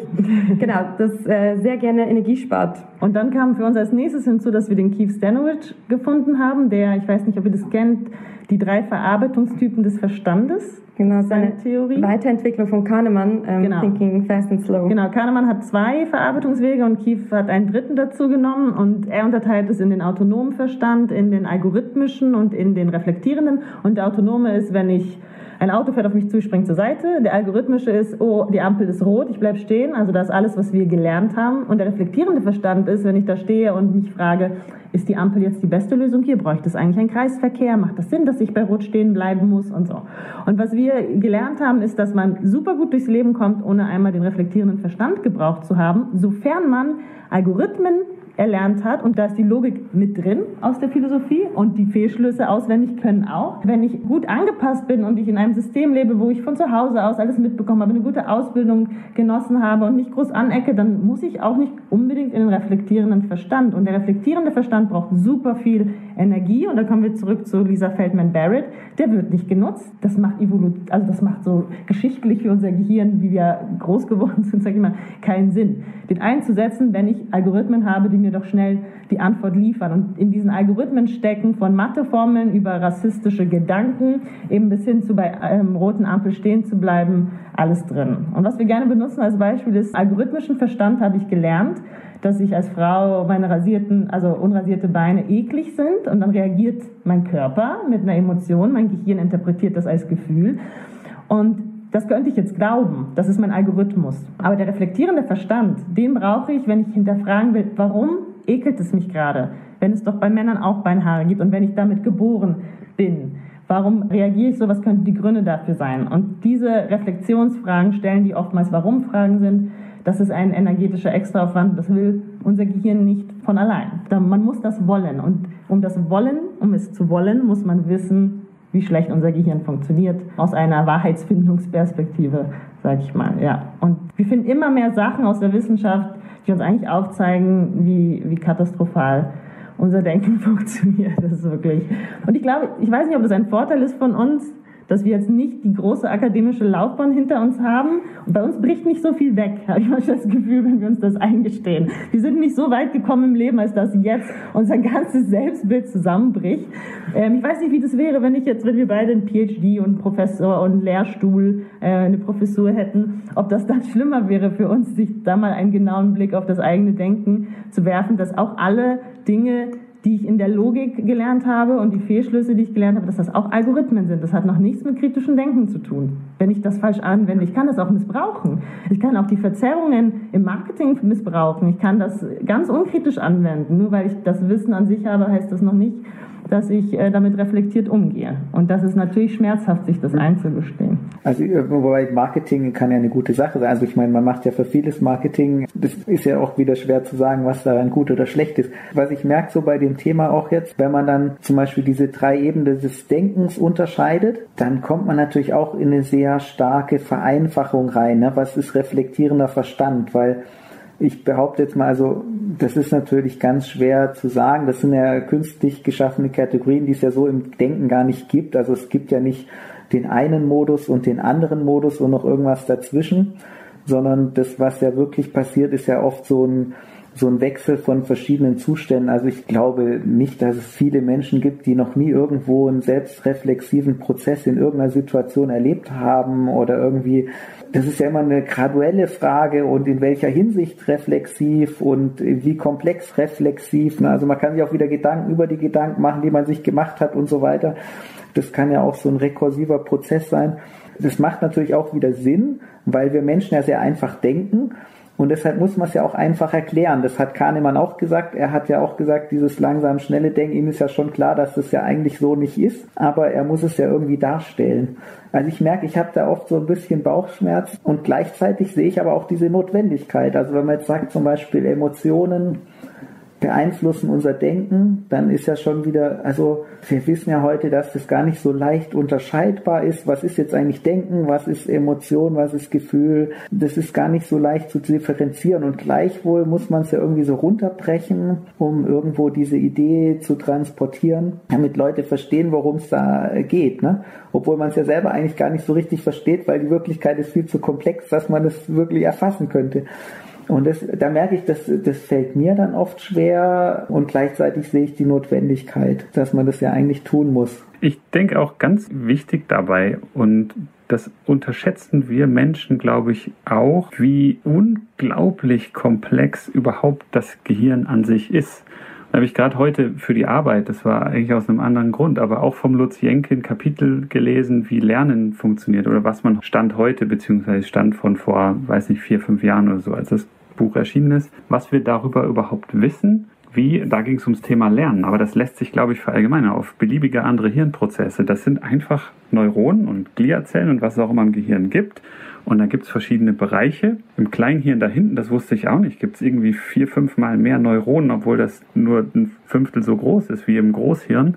Aber das ist einfach anders gepackt oder die Zellen sind größer, ich weiß es nicht genau. Auf jeden Fall, wenn man sich überlegt, das sind knapp 100 Milliarden Zellen und jede einzelne Zelle ist im Schnitt an 10.000 andere Neuronen angezettelt. Und dann hängt es davon ab, wie, in welcher Stärke und welcher Frequenz und ob gleichzeitig oder nicht die feuern, dann passiert irgendwas woanders im Gehirn. Und sich vorzustellen, wie viele Möglichkeiten es da gibt und dann bei den ganzen Synapsen noch die modifizierenden Sachen mit den Neurotransmittern und hemmend und verstärkend und was es da alles gibt. Dieses Gerät da oben, wenn man es als Gerät bezeichnen wollte, ist es nicht, aber dieses Organ, was wir da haben, ist so unglaublich kompliziert und Natürlich müssen wir uns da verschiedene Bilder und Analogien und Metaphern und sowas für überlegen. Und ich finde es an sich beeindruckend, dass wir uns überhaupt in Analogien und Metaphern überlegen können, was da oben drin passiert. Das finde ich an sich schon total verrückt. Und diese Frage, warum das dann für uns bestimmte Qualitäten hat, diese ganze Frage vom bewussten Wahrnehmen und sowas, da gibt es ja auch noch keine abschließende Antwort. Da gibt es auch ganz viele Modelle und Theorien und jeder sitzt da irgendwie mit seinem eigenen Ich-Gefühl und kann alles aus der Ich-Perspektive gucken. Und dann gibt es diesen, diesen Essay, What It's Like to Be a Bat. Also wie es, wie es sich anfühlt, eine Fledermaus zu sein, aber das kannst du auch übertragen, wie es sich anfühlt, ein Mensch zu sein. Das kann ich auch nur vermuten, wie es Andreas, wie es dir geht oder Andrea, Alex, wie es euch geht. Ich nehme an, ähnlich wie mir. Wenn ihr irgendwie einen ins Gesicht geschlagen kriegt, reagiert ihr wahrscheinlich ähnlich wie ich. Das nehme ich jetzt mal an was, wie geht das einer Fledermaus? Wie geht das einer Ameise, die ich da wegschnippe oder sowas? Keine Ahnung. Und so müssen wir uns halt mit verschiedenen Denkbildern helfen, wie das Organ da funktioniert. Ich glaube, ich will einfach nur zum Ausdruck bringen, dass das Bild, was ich mir hier im Hintergrund habe, von Teil von unserem Emblem, das Gehirn, dass ich das überwältigend kompliziert und beeindruckend finde und wir da wahrscheinlich noch weit davon entfernt sind, wirklich auf neuronaler, zellulärer oder molekularer Ebene erklären zu können, warum wir ein Gefühl haben, wenn eine bestimmte äußere Situation auftritt, warum wir denken, was da unterschiedliche Denktypen sind, ob das verschiedene Frequenzen sind, mit denen die Neuronen feuern oder was auch immer wir da noch in Zukunft rausfinden werden. Da hoffe ich, werde ich noch ganz viel drüber lernen, aber mir ist klar, dass das noch alles andere als richtig gut verstanden ist. Definitiv. Und Andreas, was du gesagt hast, ich stimme dir völlig zu, dass natürlich die Krux, wenn wir hier Komplexität aushalten wollten und gleichzeitig ein System wie diese Neuronen in unserem Kopf ja. irgendwie runterbrechen müssen, um das irgendwie eine Annäherung an eine Zugänglichkeit an verschiedene Kategorien. Und ich meine, wir reden hier von drei, das ist noch sehr rudimentär, also definitiv unglaublich komplex. Es ist natürlich ein Weg, wie wir das darstellen können und das passt, muss man sagen, diese Kategorisierung passt uns auch gut gut in die Karten, was wir sonst so erzählen, aber wir deklarieren das natürlich klar als eine Theorie. Genau, und das haben wir vor einem Jahr auch noch nicht gekonnt, das zu unterscheiden, dass das jetzt einfach nur, eine, einfach nur eine Theorie ist, für die gewisse Tatsachen sprechen und andere vielleicht noch gar nicht erforscht sind. Genau, da, man, da kann man sich auf jeden Fall streiten. Das ist schon mal ein Bereich, wo man diskutieren sollte, anders als bei Tatsachen. Und auch was du meinst mit der also Neuropsychologie, Neurobiologie. Ich lese mir Studien durch von eben vor drei Jahren und dann gucke ich mir das heute nochmal an. Da gibt es schon wieder was Neues. Also es bewegt sich ja so schnell und in einer, also auch das, was du vorhin meintest mit dem limbischen System, das Stammhirn, der präfrontale Kortex, da gibt es ja auch schon wieder andere Erkenntnisse, die dagegen sprechen, dass das so entstanden ist und widersprüchliche ähm, Herangehensweisen. Und ich ja, bin sehr gespannt. Ich bin immer so, was sind die neuesten Bücher von Neurowissenschaftlerinnen und was gibt es für neue Paper? Aber also wie soll man da auch nachkommen? Und also ja. extrem komplex. Und wie du freue ich mich auch, Philipp, was da alles noch in den nächsten Jahren, was da noch herausgefunden wird und was wir da noch lernen werden über das Gehirn. Und ich fand jetzt auch gerade spannend, ihr habt, oder durch das, was ihr gesagt habt, dass wir mit Analogien und Metaphern arbeiten und auch in so einer, in so einem theoretischen Modell. Und das ist ja eines der Aspekte im Debattenmanifest, aber auch bei uns im kritischen Skillset, ist Sprache. Und wir könnten jetzt genau in dieser Diskussion uns verstreiten oder über etwas diskutieren, weil wir mit dem Wort Algorithmus was Unterschiedliches verbinden. Und der eine ist so, okay, ich kann mich damit anfreunden, dass ich so was wie Algorithmen in meinem Gehirn habe und jemand anders, der sich vielleicht mit Algorithmen in einem anderen Kontext auseinandergesetzt hat, da, da gehen schon die Emotionen los. Und da wird etwas ausgelöst in einem. Und das ist bei uns allen komplett unterschiedlich. Und das macht es natürlich nochmal schwer, wenn man so über solche Theorien spricht, die mit Sprache etwas beschreiben sollen bei denen wir dann die Worte unterschiedlich aussehen. Das gleiche ist passiert beim Wort Marketing. Das habe ich auch sofort gemerkt. Ich habe Marketing gesagt und du hast was anderes und ich. Und ich habe im Marketing gearbeitet. Das ist noch mein Hintergrund. Also ich komme quasi von der dunklen Seite des unkritischen Denkens. Und da habe ich halt gelernt, wie du Marketing, ja, wie du da versuchst, Leute eher ja, zu beeinflussen. Und eben, und deswegen ist mein Verständnis zum Beispiel von Marketing, dass es immer unkritisch ist, weil es nie um ein reflektiertes Denken geht, sondern um eine emotionale Beeinflussung. Das kann auch für was Gutes sein, aber die Entscheidung, ob die Spendenentscheidung oder die Kaufentscheidung, die wird beeinflusst durch eine emotionale Marketingstrategie und äh, der Outcome kann dann positiv oder negativ sein. Aber da ist mir auch gleich wieder aufgefallen, das Wort Marketing löst schon wieder ganz unterschiedliche ähm, Assoziationen aus und ich glaube, das macht man halt dann in so Diskussionen auch nicht oft genug zu sagen, stopp, komm, wir gucken mal kurz, was du unter Marketing verstehst und ich und woher kommt jetzt deine Assoziation, was ist meine Geschichte und das gleiche bei Worten wie Algorithmen oder autonomer Verstand. Oder Enttäuschung. Du hattest ja auch vorhin gesagt, mal irgendwie in eurem Seminar, da sind die Leute dann enttäuscht. Und dann habe ich sofort gedacht, äh, das ist traurig, ja, schade drum, aber wenn man enttäuscht wird, ist ja eigentlich was Cooles. Also ich find, fand das gut, dass sie enttäuscht wurden. Aber da kann man halt auch, wir haben letztens eine, was war das, eine Stammtisch? Ja, Stammtisch Philosophie, glaube ich. Und dann ging es um so Begriffe wie, ähm, ich möchte, dass die Menschen zwar weniger verweichlicht, aber mehr verletzlich. verletzlich. Und dann so, okay, jetzt definieren wir mal bitte verweichlich und vernetzlich, was ist das eine positiv, das andere negativ. Und dann hat man da mit Worten balanciert und rumhantiert und du hast gemerkt, so ein Glossar wäre wahrscheinlich nicht schlecht gewesen am Anfang dieser Diskussion, damit man sich da nicht verrennt. Aber ja, Sprache ist bei uns ein großes Thema und das müssen wir auch noch noch tiefer ergründen. Aber wir glauben, dass da auch ganz viel Missverständnisse und viel Streitpotenzial eigentlich beseitigt werden könnte, wenn wir uns eingestehen, dass wir da sehr unterschiedliche Sachen assoziieren in, in Debatten. Ja, klar, dass auch viele Sachen ja auch missverständlich sind oder auch gar nicht so klar zu beschreiben. Also äh, eben bei dem Begriff Emotion oder Gefühl, also ich meine, jo, da schwitzen die Wissenschaftler doch auch alle, äh, um zu beschreiben, was ist das eigentlich und jeder hat so das Gefühl, ich weiß es doch. Jeder denkt natürlich, ich, ich, ich fühle mich gut, ich fühle mich schlecht, ich bin traurig, ich bin enttäuscht, ich bin entsetzt, ich habe Schamgefühle oder was auch immer. Ich weiß doch, was das ist, aber dann mal zu schreiben, was, was gehört da eigentlich alles dazu, was passiert da eigentlich und, und dann auch, und da gibt es ja auch verschiedenste Perspektiven und jeder Wissenschaftler hat so eine eigene Denkrichtung. Der eine guckt, geht halt eher von der Mimik aus, der andere eher von der körperlichen Reaktion, der andere eher von den Vernetzungen im Gehirn und den Strukturen, die beteiligt sind, der nächste eher von, von den Gedanken, die da auftauchen und dann gibt es so die verschiedensten Modelle und Theorien, wo es schon eben auch viele Missverständnisse geben kann und wo, wo man ja auch nicht sagen kann, das eine ist jetzt falsch oder das andere ist richtig, sondern manchmal beschreiben ja verschiedene Modelle einfach unterschiedliche Aspekte. Ja, und äh, Modelle sind halt immer eine Annäherung auf die Realität, genauso die Sprache. Also ich meine, die Welt ist halt da draußen und wir können Konventionen haben, wie wir bestimmte Dinge bezeichnen, aber sobald es weniger greifbare Sachen sind wie ein äh, Ball, eine Gabel oder irgendwas,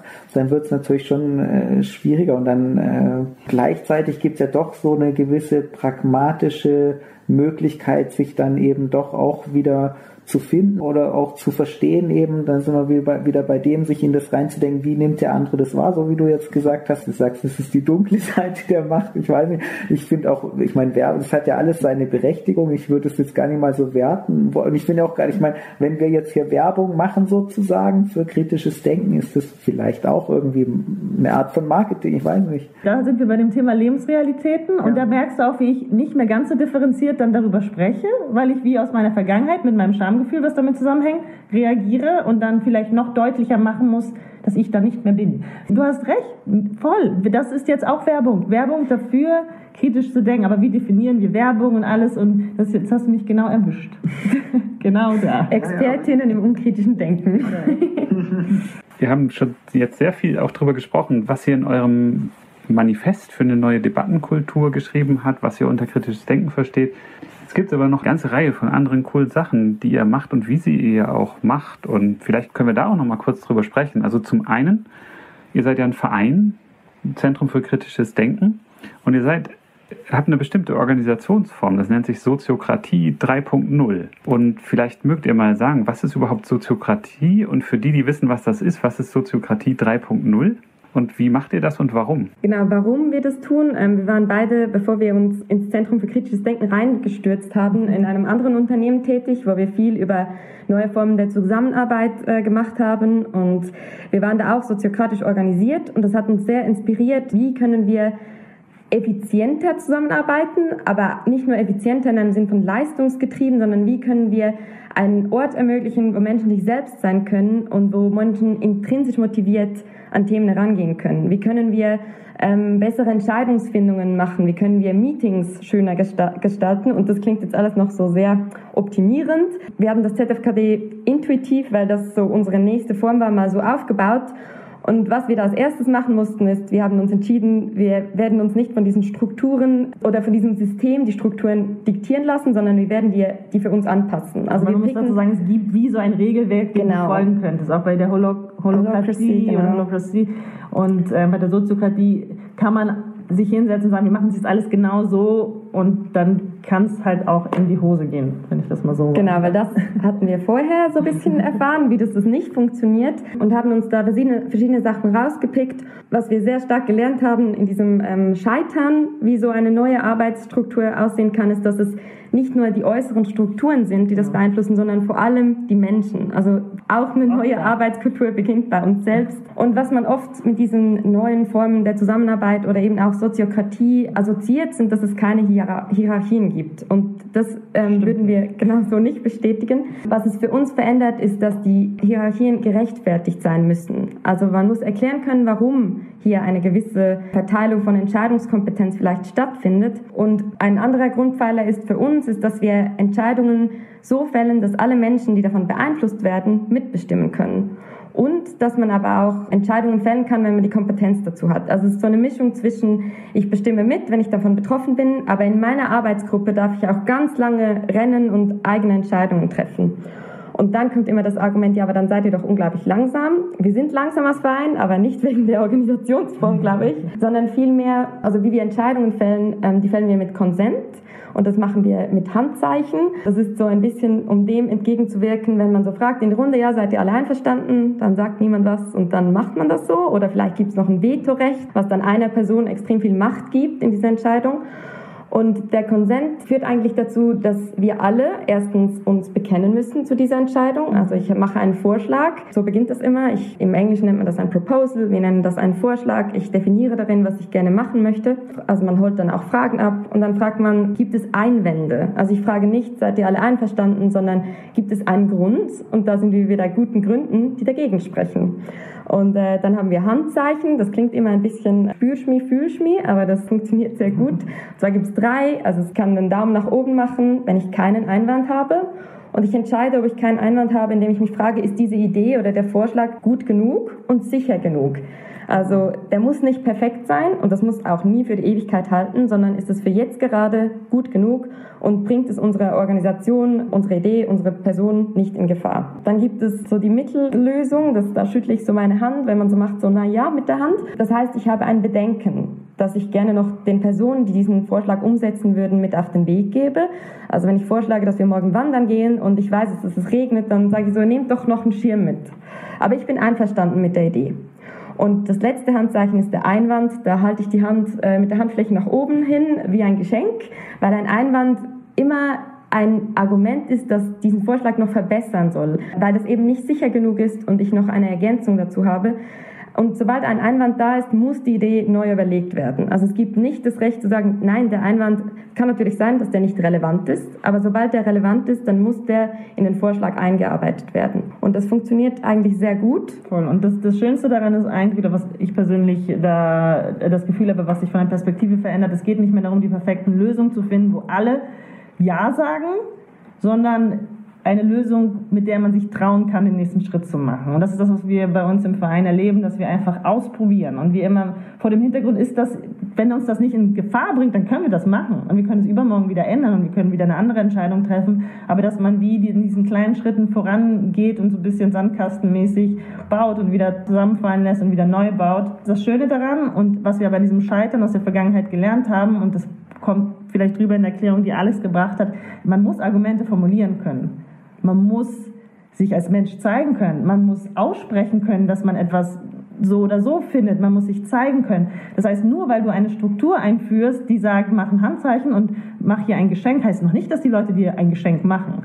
Und das ist die Ebene, die wir dann, und da fließt es dann geradewegs ins kritische Denken rüber, dass man sich da traut, dass man eine offene Kultur schafft, wo Menschen sich zeigen können mit ihrem Bedenken, mit ihrer Kritik, ohne Angst davor zu haben, zurückgewiesen zu werden. Und das hat natürlich auch viel mit innerer Sicherheit zu tun bei den Personen selbst. Und das wird gern unterschätzt. Man hat das Gefühl, wir machen da jetzt neue Prozesse, neue Struktur und dann machen da alle mit und dann sind wir ganz fortschrittlich und eine große Familie. Und das ist wie keine Garantie, wenn man nicht die innere Arbeit mitnimmt. Und deswegen haben wir ein bisschen davon abgesehen, das so zu hypen als Soziokratie 3.0 und da alles zu verkopfen und einfach die Strukturen da knallhart durchzusetzen, sondern zu gucken, anzufangen und eine Sache nach der anderen, die funktioniert, zu übernehmen, die, die nicht funktioniert, zu überarbeiten und ja, vor allem eine Kultur zu schaffen, wo Leute einfach trauen, sich etwas zu sagen, auch die, die sonst leise wären. Und da sind manche andere Aspekte der Soziokratie fast wichtiger, zum Beispiel, dass man Runden macht, dass wenn man etwas vorstellt und eine Meinung einholen will, dann fragt man nicht in die Runde, ja, und was sagt, hat jemand was dazu zu sagen oder eine Idee oder Feedback? Da werden die Leute, die schüchtern und introvertiert sind, nichts sagen. Und die, die immer was sagen, werden immer was sagen. Und wenn man eine Runde macht, dann kommt jeder zu Wort, mit Sicherheit. Und dann kann die Person immer noch sagen, und das ist dann wieder Artful Participation, weil man hat ja dann schon die Angst, ah, dauern die Meetings dann viel länger und zieht sich das alles in die Länge, wenn jemand mitreden kann. Und das ist auch eine innere Arbeit, die man dann kultiviert, wenn jemand schon das gesagt hat, was ich sagen möchte, dann kann ich sagen, es wurde schon gesagt. Aber wenn man in einer Kultur ist, wo man sich beweisen muss, wo man ja auch noch was gesagt haben muss, damit man da sein darf, dann wird man wiederholen und wiederholen und wiederholen und alle sagen das Gleiche in anderen Worten. Und deswegen ist es so wichtig, eben dieses Gefühl von, ich darf hier auch da sein, ohne dass ich heute, wenn jemand anders schon gesagt hat, ist doch toll, dann ist ja mein, dann ist mein Gedanke schon auf dem Tisch, so dass es weniger um mich geht. Und deswegen merkt man da, es ist alles auch hier ein bisschen komplexer, als ähm, es dann gern von der Holocracy oder Soziokratie 3.0 verkauft wird. Man kann das ja dann kaufen und bei sich im Unternehmen einführen. Und wir denken so, wenn, wenn das jetzt jemand hört, Werbung, wenn ihr das einführt, dann braucht es auch kritisches Denken im Hintergrund, damit das funktioniert. Deswegen haben wir da so eine gute Symbiose gefunden aus dieser Organisationskultur und unserem inhaltlichen Thema, mit dem wir uns ohnehin beschäftigen. Genau, und wir haben auch, damit sich Menschen zeigen können, wie sie sind und damit Menschen dann eben uns dieses Geschenk eines Einwandes für einen Vorschlag machen, haben wir eine vereinsinterne Arbeitsgruppe. Das ist so ein bisschen unser größter Stolz. Das ist das Wellbeing Team. Und das ist eigentlich die praktische Anwendung von dem, was wir im Critical Thinking vermitteln. Also da geht es darum, um diese Selbstregulation, um einen offenen Umgang mit Emotionen, um den Selbstwert, um innere Sicherheit. Und diese Arbeitsgruppe, die begleitet unseren Verein. Wir haben ähm, jetzt jedes zweite zweite, jede zweite Woche nur ein Wellbeing-Meeting. Da treffen wir uns und jemand liest vielleicht eine Geschichte vor oder wir machen was Kreatives, aber tun uns was Gutes, um auch diese Bindung zu stärken in diesen Meetings. Sie sind dann unseren Retreats dabei mit verschiedenen Interventionen. Ja, und sind so ein bisschen auch im Community Management, um zu schauen, dass es allen auch gut geht, wo man sich auch melden kann, wenn was, wenn was gerade nicht so passt an der Struktur. Und das ist auch daraus entstanden, dass wir den Verein gestartet haben mit noch einer eher strikteren Herangehensweise an die Soziokratie. Und wir hatten zwei Menschen, die sich plötzlich nicht mehr wohlgefühlt haben. Und die haben wir dann, wir haben dann mit denen gesprochen und geschaut, ey, was braucht ihr? Wie fühlt ihr euch? Und sie haben dann das Wellbeing-Team mitbegründet und genau. seit dann, glaube ich, profitieren alle neuen ähm, aktiven Mitglieder sehr stark davon. Das ist von Kinski, also wir haben, Kinski ist dann unser interner Spielplatz quasi. Wir haben das Gefühl, dass es uns Menschen gut täte, mehr zu spielen, um auch wieder diese Kreativität und alles zu fördern. Also von spielerischen Interventionen, wo wir gemeinsam irgendwie wirklich spielen wie im Kindergarten, das ist lächerlich und lustig, bis hin zu ähm, gemeinsamen Atemübungen Meditationen und so weiter. Und ja, ich glaube, das macht äh, mega viel aus und es führt aber dann auch dazu, und das ist aber was Schönes, wir sind langsam und es gibt Leute, die sagen, ich kann gerade nicht mehr. Ich habe so viel mit der Uni zu tun, ich komme nicht hinterher. Ich muss mich sechs Monate abmelden, ich muss mich zwei Monate abmelden. Ich komme dann auf jeden Fall wieder. Aber ich, und jedes Mal, wenn wir so eine Nachricht bekommen, dann haben wir alles richtig gemacht. Jedes Mal, wenn Leute sagen, ich schaffe das nicht oder das, ich wollte nächste Woche bei dem Event mithelfen, aber ich kann das nicht, meine Ressourcen reichen dafür nicht aus. Jede dieser Nachrichten ist ein Geschenk für uns. Dann haben wir das Gefühl, wir haben alles richtig gemacht, weil die Leute nicht das Gefühl haben, sie müssen jetzt über ihre Grenzen gehen, damit sie Teil von diesem Verein sein können. Das wäre so das Letzte, was wir wollen. Und ähm, da, hat uns, da haben uns die zwei Mädels, Rebi und Mirta, sehr geholfen, dass sie so früh platziert haben, ihr Unwohlsein und dann selber das auch in die Hand genommen haben, um Lösungen zu finden. Weil das größte Problem in unserem Verein ist das schlechte Gewissen, zu wenig gemacht zu haben. Und wir versuchen alles, um dagegen vorzugehen. Aber es ist wirklich nicht so einfach, weil diese Energie kommt natürlich aus, aus der Welt da draußen, die ist dann auch bei uns im Verein, dass man es manchmal fast nicht glauben kann, dass ich hier jetzt nicht, weiß ich nicht, was leisten muss, damit ich dabei sein kann. Das sitzt super tief. Auch bei uns, hat lange gedauert. Und, aber dann gibt es natürlich auch die Unterscheidung von Verein und GmbH. Und das ist dann nochmal eine andere Herausforderung. Mhm. Ja. Ich habe auch gelesen, ein Ziel ist ja, dass ihr oder welche von euch bei euch das auch hauptberuflich machen können. Und daraus sind dann ja auch wieder Fragen entstanden, was braucht es in der heutigen Zeit an einem Standort wie Zürich zum Leben, zum guten Leben? Und das finde ich sind alles so Fragen, wenn man irgendwo genau hinschaut und tiefer bohrt, das sind dann Sachen. Und wenn ihr die so zusammen bearbeiten könnt und so, das klingt sehr produktiv nicht im wirtschaftlichen Sinne, sondern für die Arbeit an sich selber. Das ist super. Und wenn ihr sagt, ihr seid langsam, dann passt das ja eigentlich auch zu dem, was Kahnemann sagt über das langsame Denken. Also wir haben es mittlerweile genau zu einem unserer, unserer Werte erkoren, äh, ist die Langsamkeit. Und, und vielleicht mögt ihr noch sagen, wie viele Leute seid ihr im Verein? Seit wann gibt es euch? Und es ist eine blöde Frage. Ich will die gar nicht stellen, wo seht ihr euch in fünf Jahren? Aber was denkt ihr euch so? Wie geht das mit eurem Verein weiter? Würdet ihr gern wachsen? Das ist ja auch nicht notwendigerweise unbedingt ein Ziel, oder?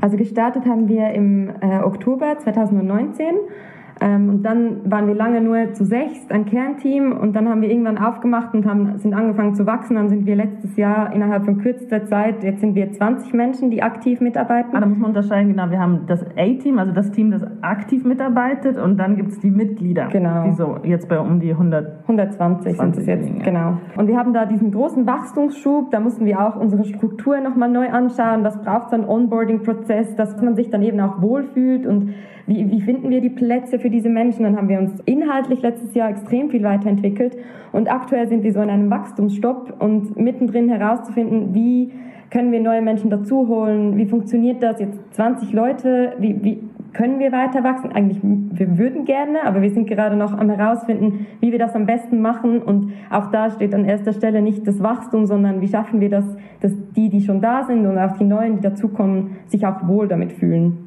Voll. Genau. Und was sehr geholfen hat, ist, dass wir dann irgendwann die GmbH gegründet haben. Weil das war schon, als dann das Thema Geld ins Spiel kam, das verändert was. Das verändert auch was mit deinem kritischen Denkvermögen, wenn du plötzlich für Geld arbeitest und nicht mehr komplett frei. Und wir haben gemerkt, dass es eigentlich schön ist, wenn wir das trennen, wenn wir in GmbH Vermittlung und Beratungsdienstleistung haben. Aber der Research und, und, und das Labor, also der Spielplatz, wo wir Sachen ausprobieren, in unserem Vereinsalltag oder in eigenen Formaten, die von den Mitgliedern kommen, das sollte ohne Geld stattfinden. Das sollte äh, ehrenamtlich stattfinden oder man hat dann eine Gemeinschaftskasse mit der finanzieren wir die Retreats und, und andere Zusammenkünfte. Aber das hat geholfen und deswegen gibt es wie unterschiedliche Zielsetzungen, unterschiedliche Visionen.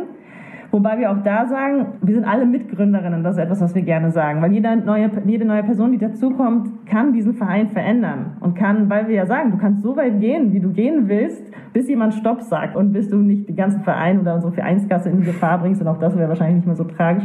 Das heißt, du kannst viel mit beeinflussen. Und was aber jetzt in der auf GmbH-Seite und im Research-Bereich sind wir so weit vorangeschritten, was die Inhalte betrifft, dass jetzt nicht mehr so einfach ist, einfach so irgendein Format selber auf die Beine zu stellen. Am Anfang war das, als wir dachten, dass das ZFKD so eine inhaltliche Aufklärungsplattform wird und wir sprechen über das Klima und wir sprechen über andere Themen, da war das noch einfacher und jetzt sind wir viel stärker an dieser Frage, was ist kritisches Denken, was bedeutet kritisches Denken, wie funktioniert unser Denken und dann brauchst du halt doch plötzlich mehr Wissen und Know-how, um dann eigenverantwortlich ein Format umsetzen zu können. Und wir haben ein paar, die funktionieren. So, wann hast du zuletzt deine Meinung geändert? Das ist so ein Videoformat, wo Leute kundtun, wann sie zuletzt ihre Meinung geändert haben. Oder ein Format How to Wissenschaft, wo jemand von unseren Mitgliedern so die Basics von der Wissenschaft in Videos erklären möchte. Und so Sachen, da kann man sich anschließen. Aber abgesehen davon ist es nicht so einfach, glaube ich, oder herausfordernd, Teil unseres Vereins zu werden, weil so viel Freiheit besteht bei gleichzeitiger Einschränkung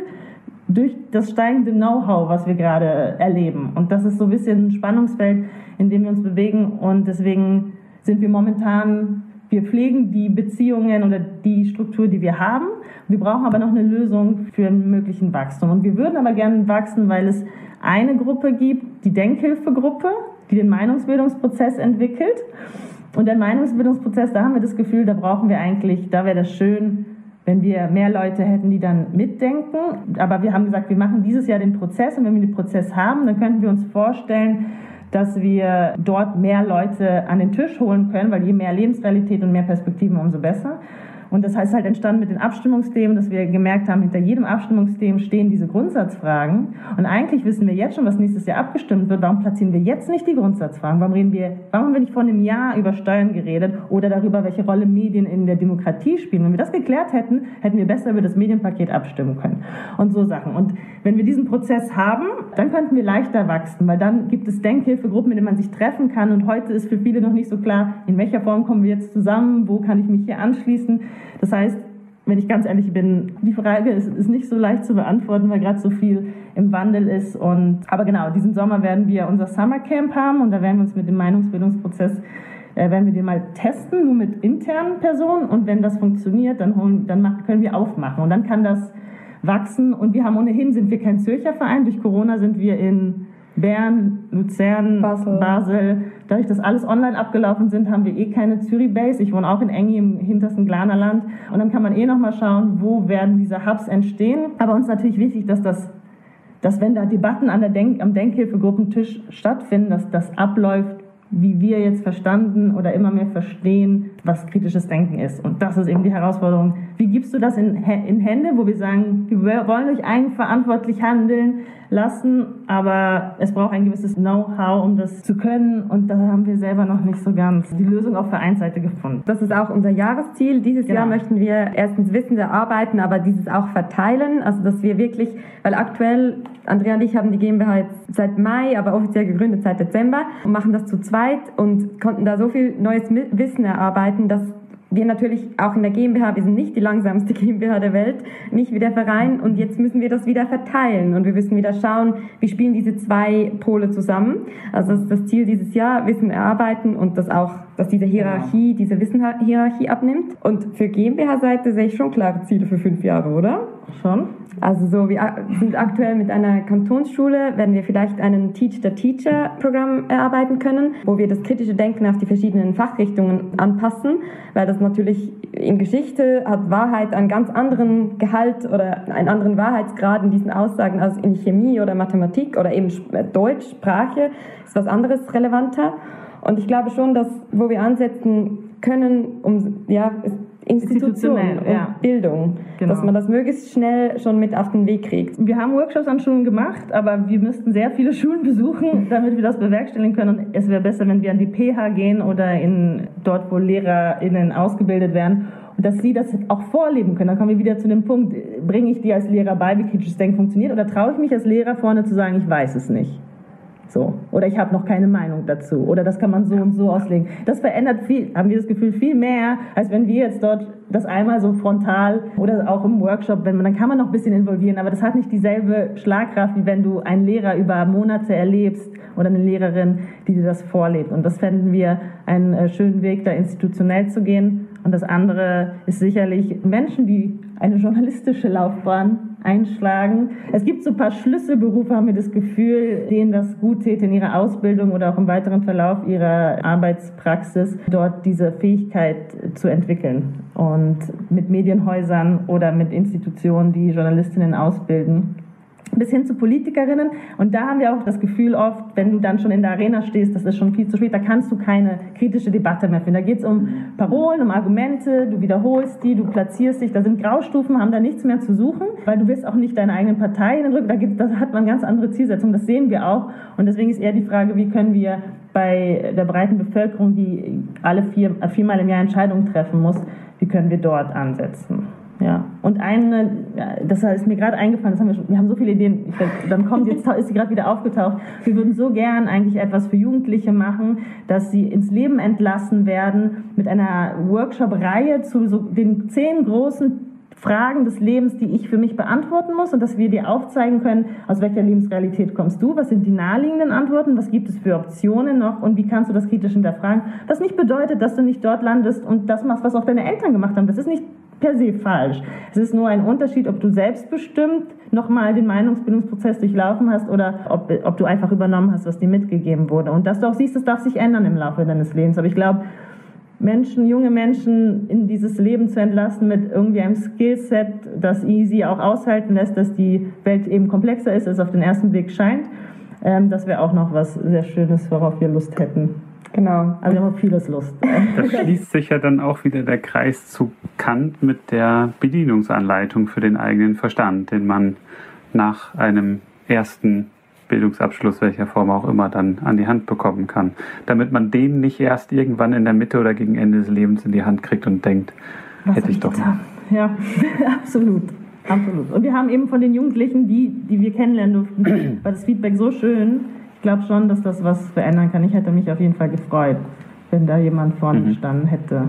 Das macht sehr viel Sinn. Also in meinen Ohren, wenn ich das höre, an die PHs zu gehen, wo die LehrerInnen-Ausbildung stattfindet, weil das sicher ein Riesenhebel ist für die Schulen wiederum, für die Schulbildung, aber auch im Bereich Medienjournalistik, weil das sehr beeinflussend ist, auch äh, haben wir ja auch drüber gesprochen, seien es jetzt die sozialen Medien, aber auch die traditionellen Medien sind ja sehr meinungsbildend, oft unkritisch.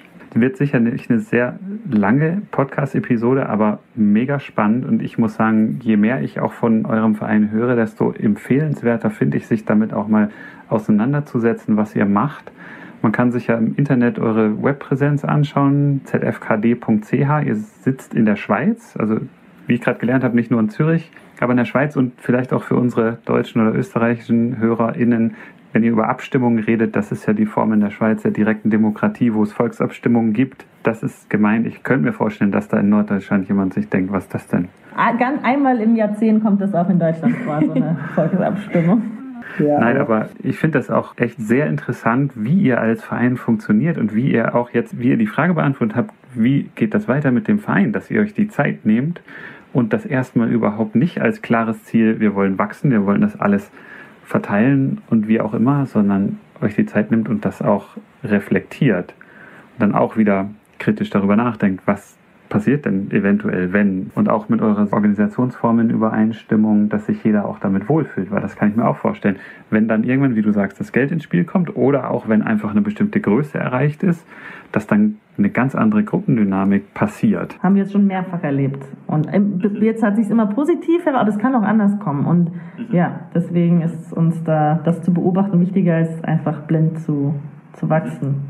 Aber wir haben aber auch das Glück, vielleicht noch abschließend, dass dadurch, das ist auch wieder eine Behauptung, aber wir kämpfen nicht gegen etwas. Also es ist so, es ist, es ist nicht so mitreißerisch, wie wenn du ein klare, eine, etwas Klares formulieren kannst. Wir sind jetzt dagegen und dagegen oder nur schon dafür ein bisschen klarer. Bei uns ist es schon bisschen schwammig und da, also ich finde es trotzdem erstaunlich, wie viele Leute sich dafür begeistern können und sich interessieren, aber ich kann mir auch vorstellen, dass wir dadurch, ich sage mal jetzt in dem Fall, weil wir noch keine Lösung haben, das Glück haben, dass wir nicht überrannt werden, weil das jetzt auch nicht etwas ist, wo man so schnell mitrennt, weil man erstmal verstehen muss, um was es da eigentlich geht. Wie wir verstehen mussten, um was es da eigentlich geht. Genau. Genau, und sich auch darauf einzulassen, dass es in drei Wochen, in einem Jahr, übermorgen schon wieder was anderes heißen kann. Genau. Äh, das ist inhaltlich sowie die Struktur. Also wir haben jetzt auch schon dreimal überarbeitet, das wird ein, ein stetiges Werden. Work in Progress, ja. Und auch wie ihr eigentlich mit dem Thema Unwissenheit umgeht. Das fand ich auch eine unserer spannenderen Episoden mit Nadja El-Kassar. War an der ETH auch, ist jetzt in Berlin, lustigerweise von Zürich nach Berlin. Und da haben wir auch drüber gesprochen, wie geht man damit um, mit, der eigenen, mit dem eigenen Unwissen, mit der Unwissenheit und dann auch Unsicherheit. Und auch wenn man in einer Position ist, wie zum Beispiel, du hast es gesagt, stellt sich eine Lehrer oder eine Lehrerin vor die Schüler, Schülerinnen und sagt, ich weiß es nicht. Das sind ganz entscheidende Punkte, glaube ich, auch in der Bildung, wenn man Lehrpersonen hat in der Schulbildung, die einem das vorleben und nicht vorne stehen und sagen, so geht kritisches Denken und das braucht ihr, weil Employability und bla und blub und das ist alles 21st Century Skill und was nicht alles, sondern das wirklich selber auch lebt. Das habe ich noch selten gesehen, tatsächlich. Und das fände ich ganz stark. Ich finde es auch ganz wichtig, dass ihr sagt, eben über die Lehrer und die Lehrerausbildung, weil man dann einfach über die Multiplikation hat, erreicht man einfach viel mehr Menschen. Ich denke auch, es ist schwierig, wenn man einen Kurs macht zum kritischen Denken, ist es das eine und das andere ist aber auch dieses vorgelebt bekommen, Autorität zu hinterfragen dass man nicht sagt, ja, Professor XY hat aber gesagt, und das machen ja Lehrer auch gerne, die sagen, ja, aber das steht halt so im Lehrbuch, ne? Sondern dass man sagt, okay, ein Lehrbuch kann halt auch mal, wo kommt das eigentlich her, was da drin steht? Ich meine, diese, das wird schon meistens stimmen, aber man kann ja auch mal hinterfragen, warum, woher kommt das, kann man es auch anders sehen. Was ist eigentlich mit den Begriffen gemeint? Wie verstehst du das? Wie verstehe ich das, was da eigentlich drin steht und so weiter? Und das Lehrer solche Prozesse ist natürlich anstrengend, aber wenn die das vorleben, dann hat es nochmal eine ganz andere Wirkung.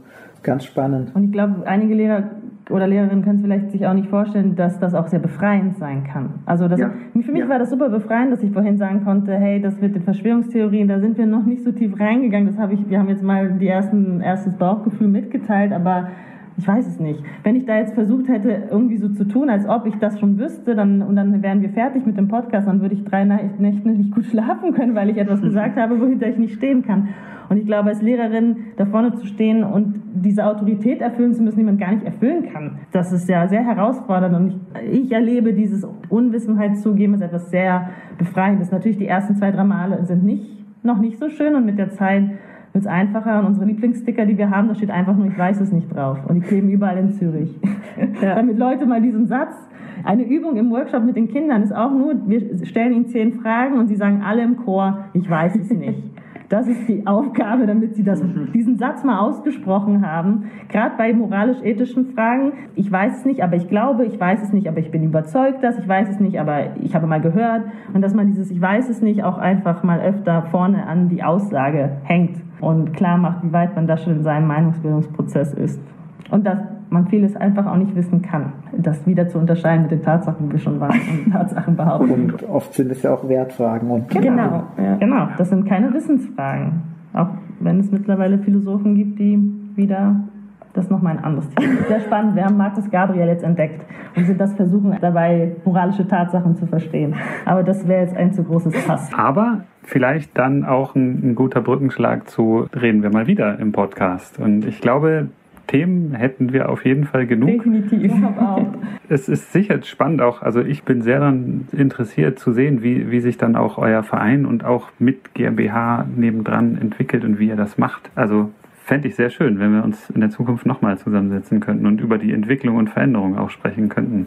Wir hatten ja schon zwei Termine und die Gespräche wären komplett an. Ich, wenn ich jetzt zurückdenke, der Stand von vor einem Monat oder vor zwei, das wären völlig und ganz andere Gespräche ja. gewesen. Es ist wirklich ja. spannend, jetzt auch von unserer Perspektive zu sehen, wo stehen wir jetzt, wo standen wir vor vier ja. Wochen.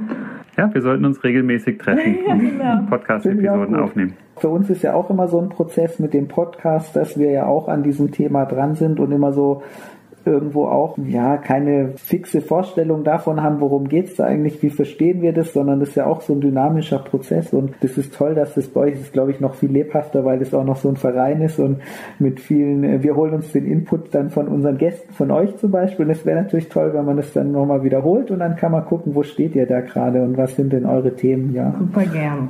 Schön. Also wir ja, haben uns auch sehr wohl gefühlt. Hier. Ja, war mega toll. Sehr Ja. gut. Schön, ja. Für mich persönlich, aber ich denke, Andreas, dir geht es auch so sehr interessant und ich kann mir sehr gut vorstellen, dass unsere Hörerinnen und Hörer auch sehr viel interessanten Denkanstoß, Denkfutter mitnehmen können aus dem Gespräch. Gerne auch auf die Website gehen, zfkd.ch. Wir verlinken auch natürlich eure Webseiten, eure Webpräsenzen, Social Media Präsenzen, was ihr habt. Schaut in den Show Notes zu der Episode und auch den Leitfaden für eine neue Debattenkultur, denke ich, kann man ohne weiteres jedem und jeder empfehlen, mal durchzuschauen und dabei sich selber anzusetzen und zu gucken, wie kann ich im nächsten Streitgespräch, beim Weihnachten vielleicht noch nicht, aber Ostern gibt es ja auch, oder überhaupt, wenn man die nächste Fernsehtalkshow anschaut, mit dem Gedanken im Hinterkopf überlegen, was könnte da anders laufen, was gefällt mir da vielleicht, was gefällt mir nicht. Wir können dir da auch noch ein, wir haben es auch noch als Audioaufnahme, also als Podcast auf Spotify. Da sind die, die schönen zehn Häppchen, die man sich nach und nach. Wunderbar, also verlinken wir auf das jeden Fall. verlinken, ja. Alles in den Shownotes. Wunderbar. Und dann würde ich sagen, in dem Fall, Alex, Andrea, herzlichen Dank für die Zeit, die ihr euch genommen habt. Es war sehr interessant, sehr spannend. Und dann sprechen wir uns hoffentlich dann mal wieder. Danke euch auch. Danke. Vielen Dank. Schönen Abend. Tschüss. Vielen Dank fürs Zuhören. Wenn euch die Episode gefallen hat, dann empfehlt uns gerne weiter und gebt uns eine 5-Sterne-Bewertung auf dem Podcast-Portal eurer Wahl. Folgt uns auf Twitter, liked uns auf Facebook Wir freuen uns über Kommentare und Feedback von euch. und Möglichkeiten, den Podcast zu unterstützen, findet ihr auf der Website.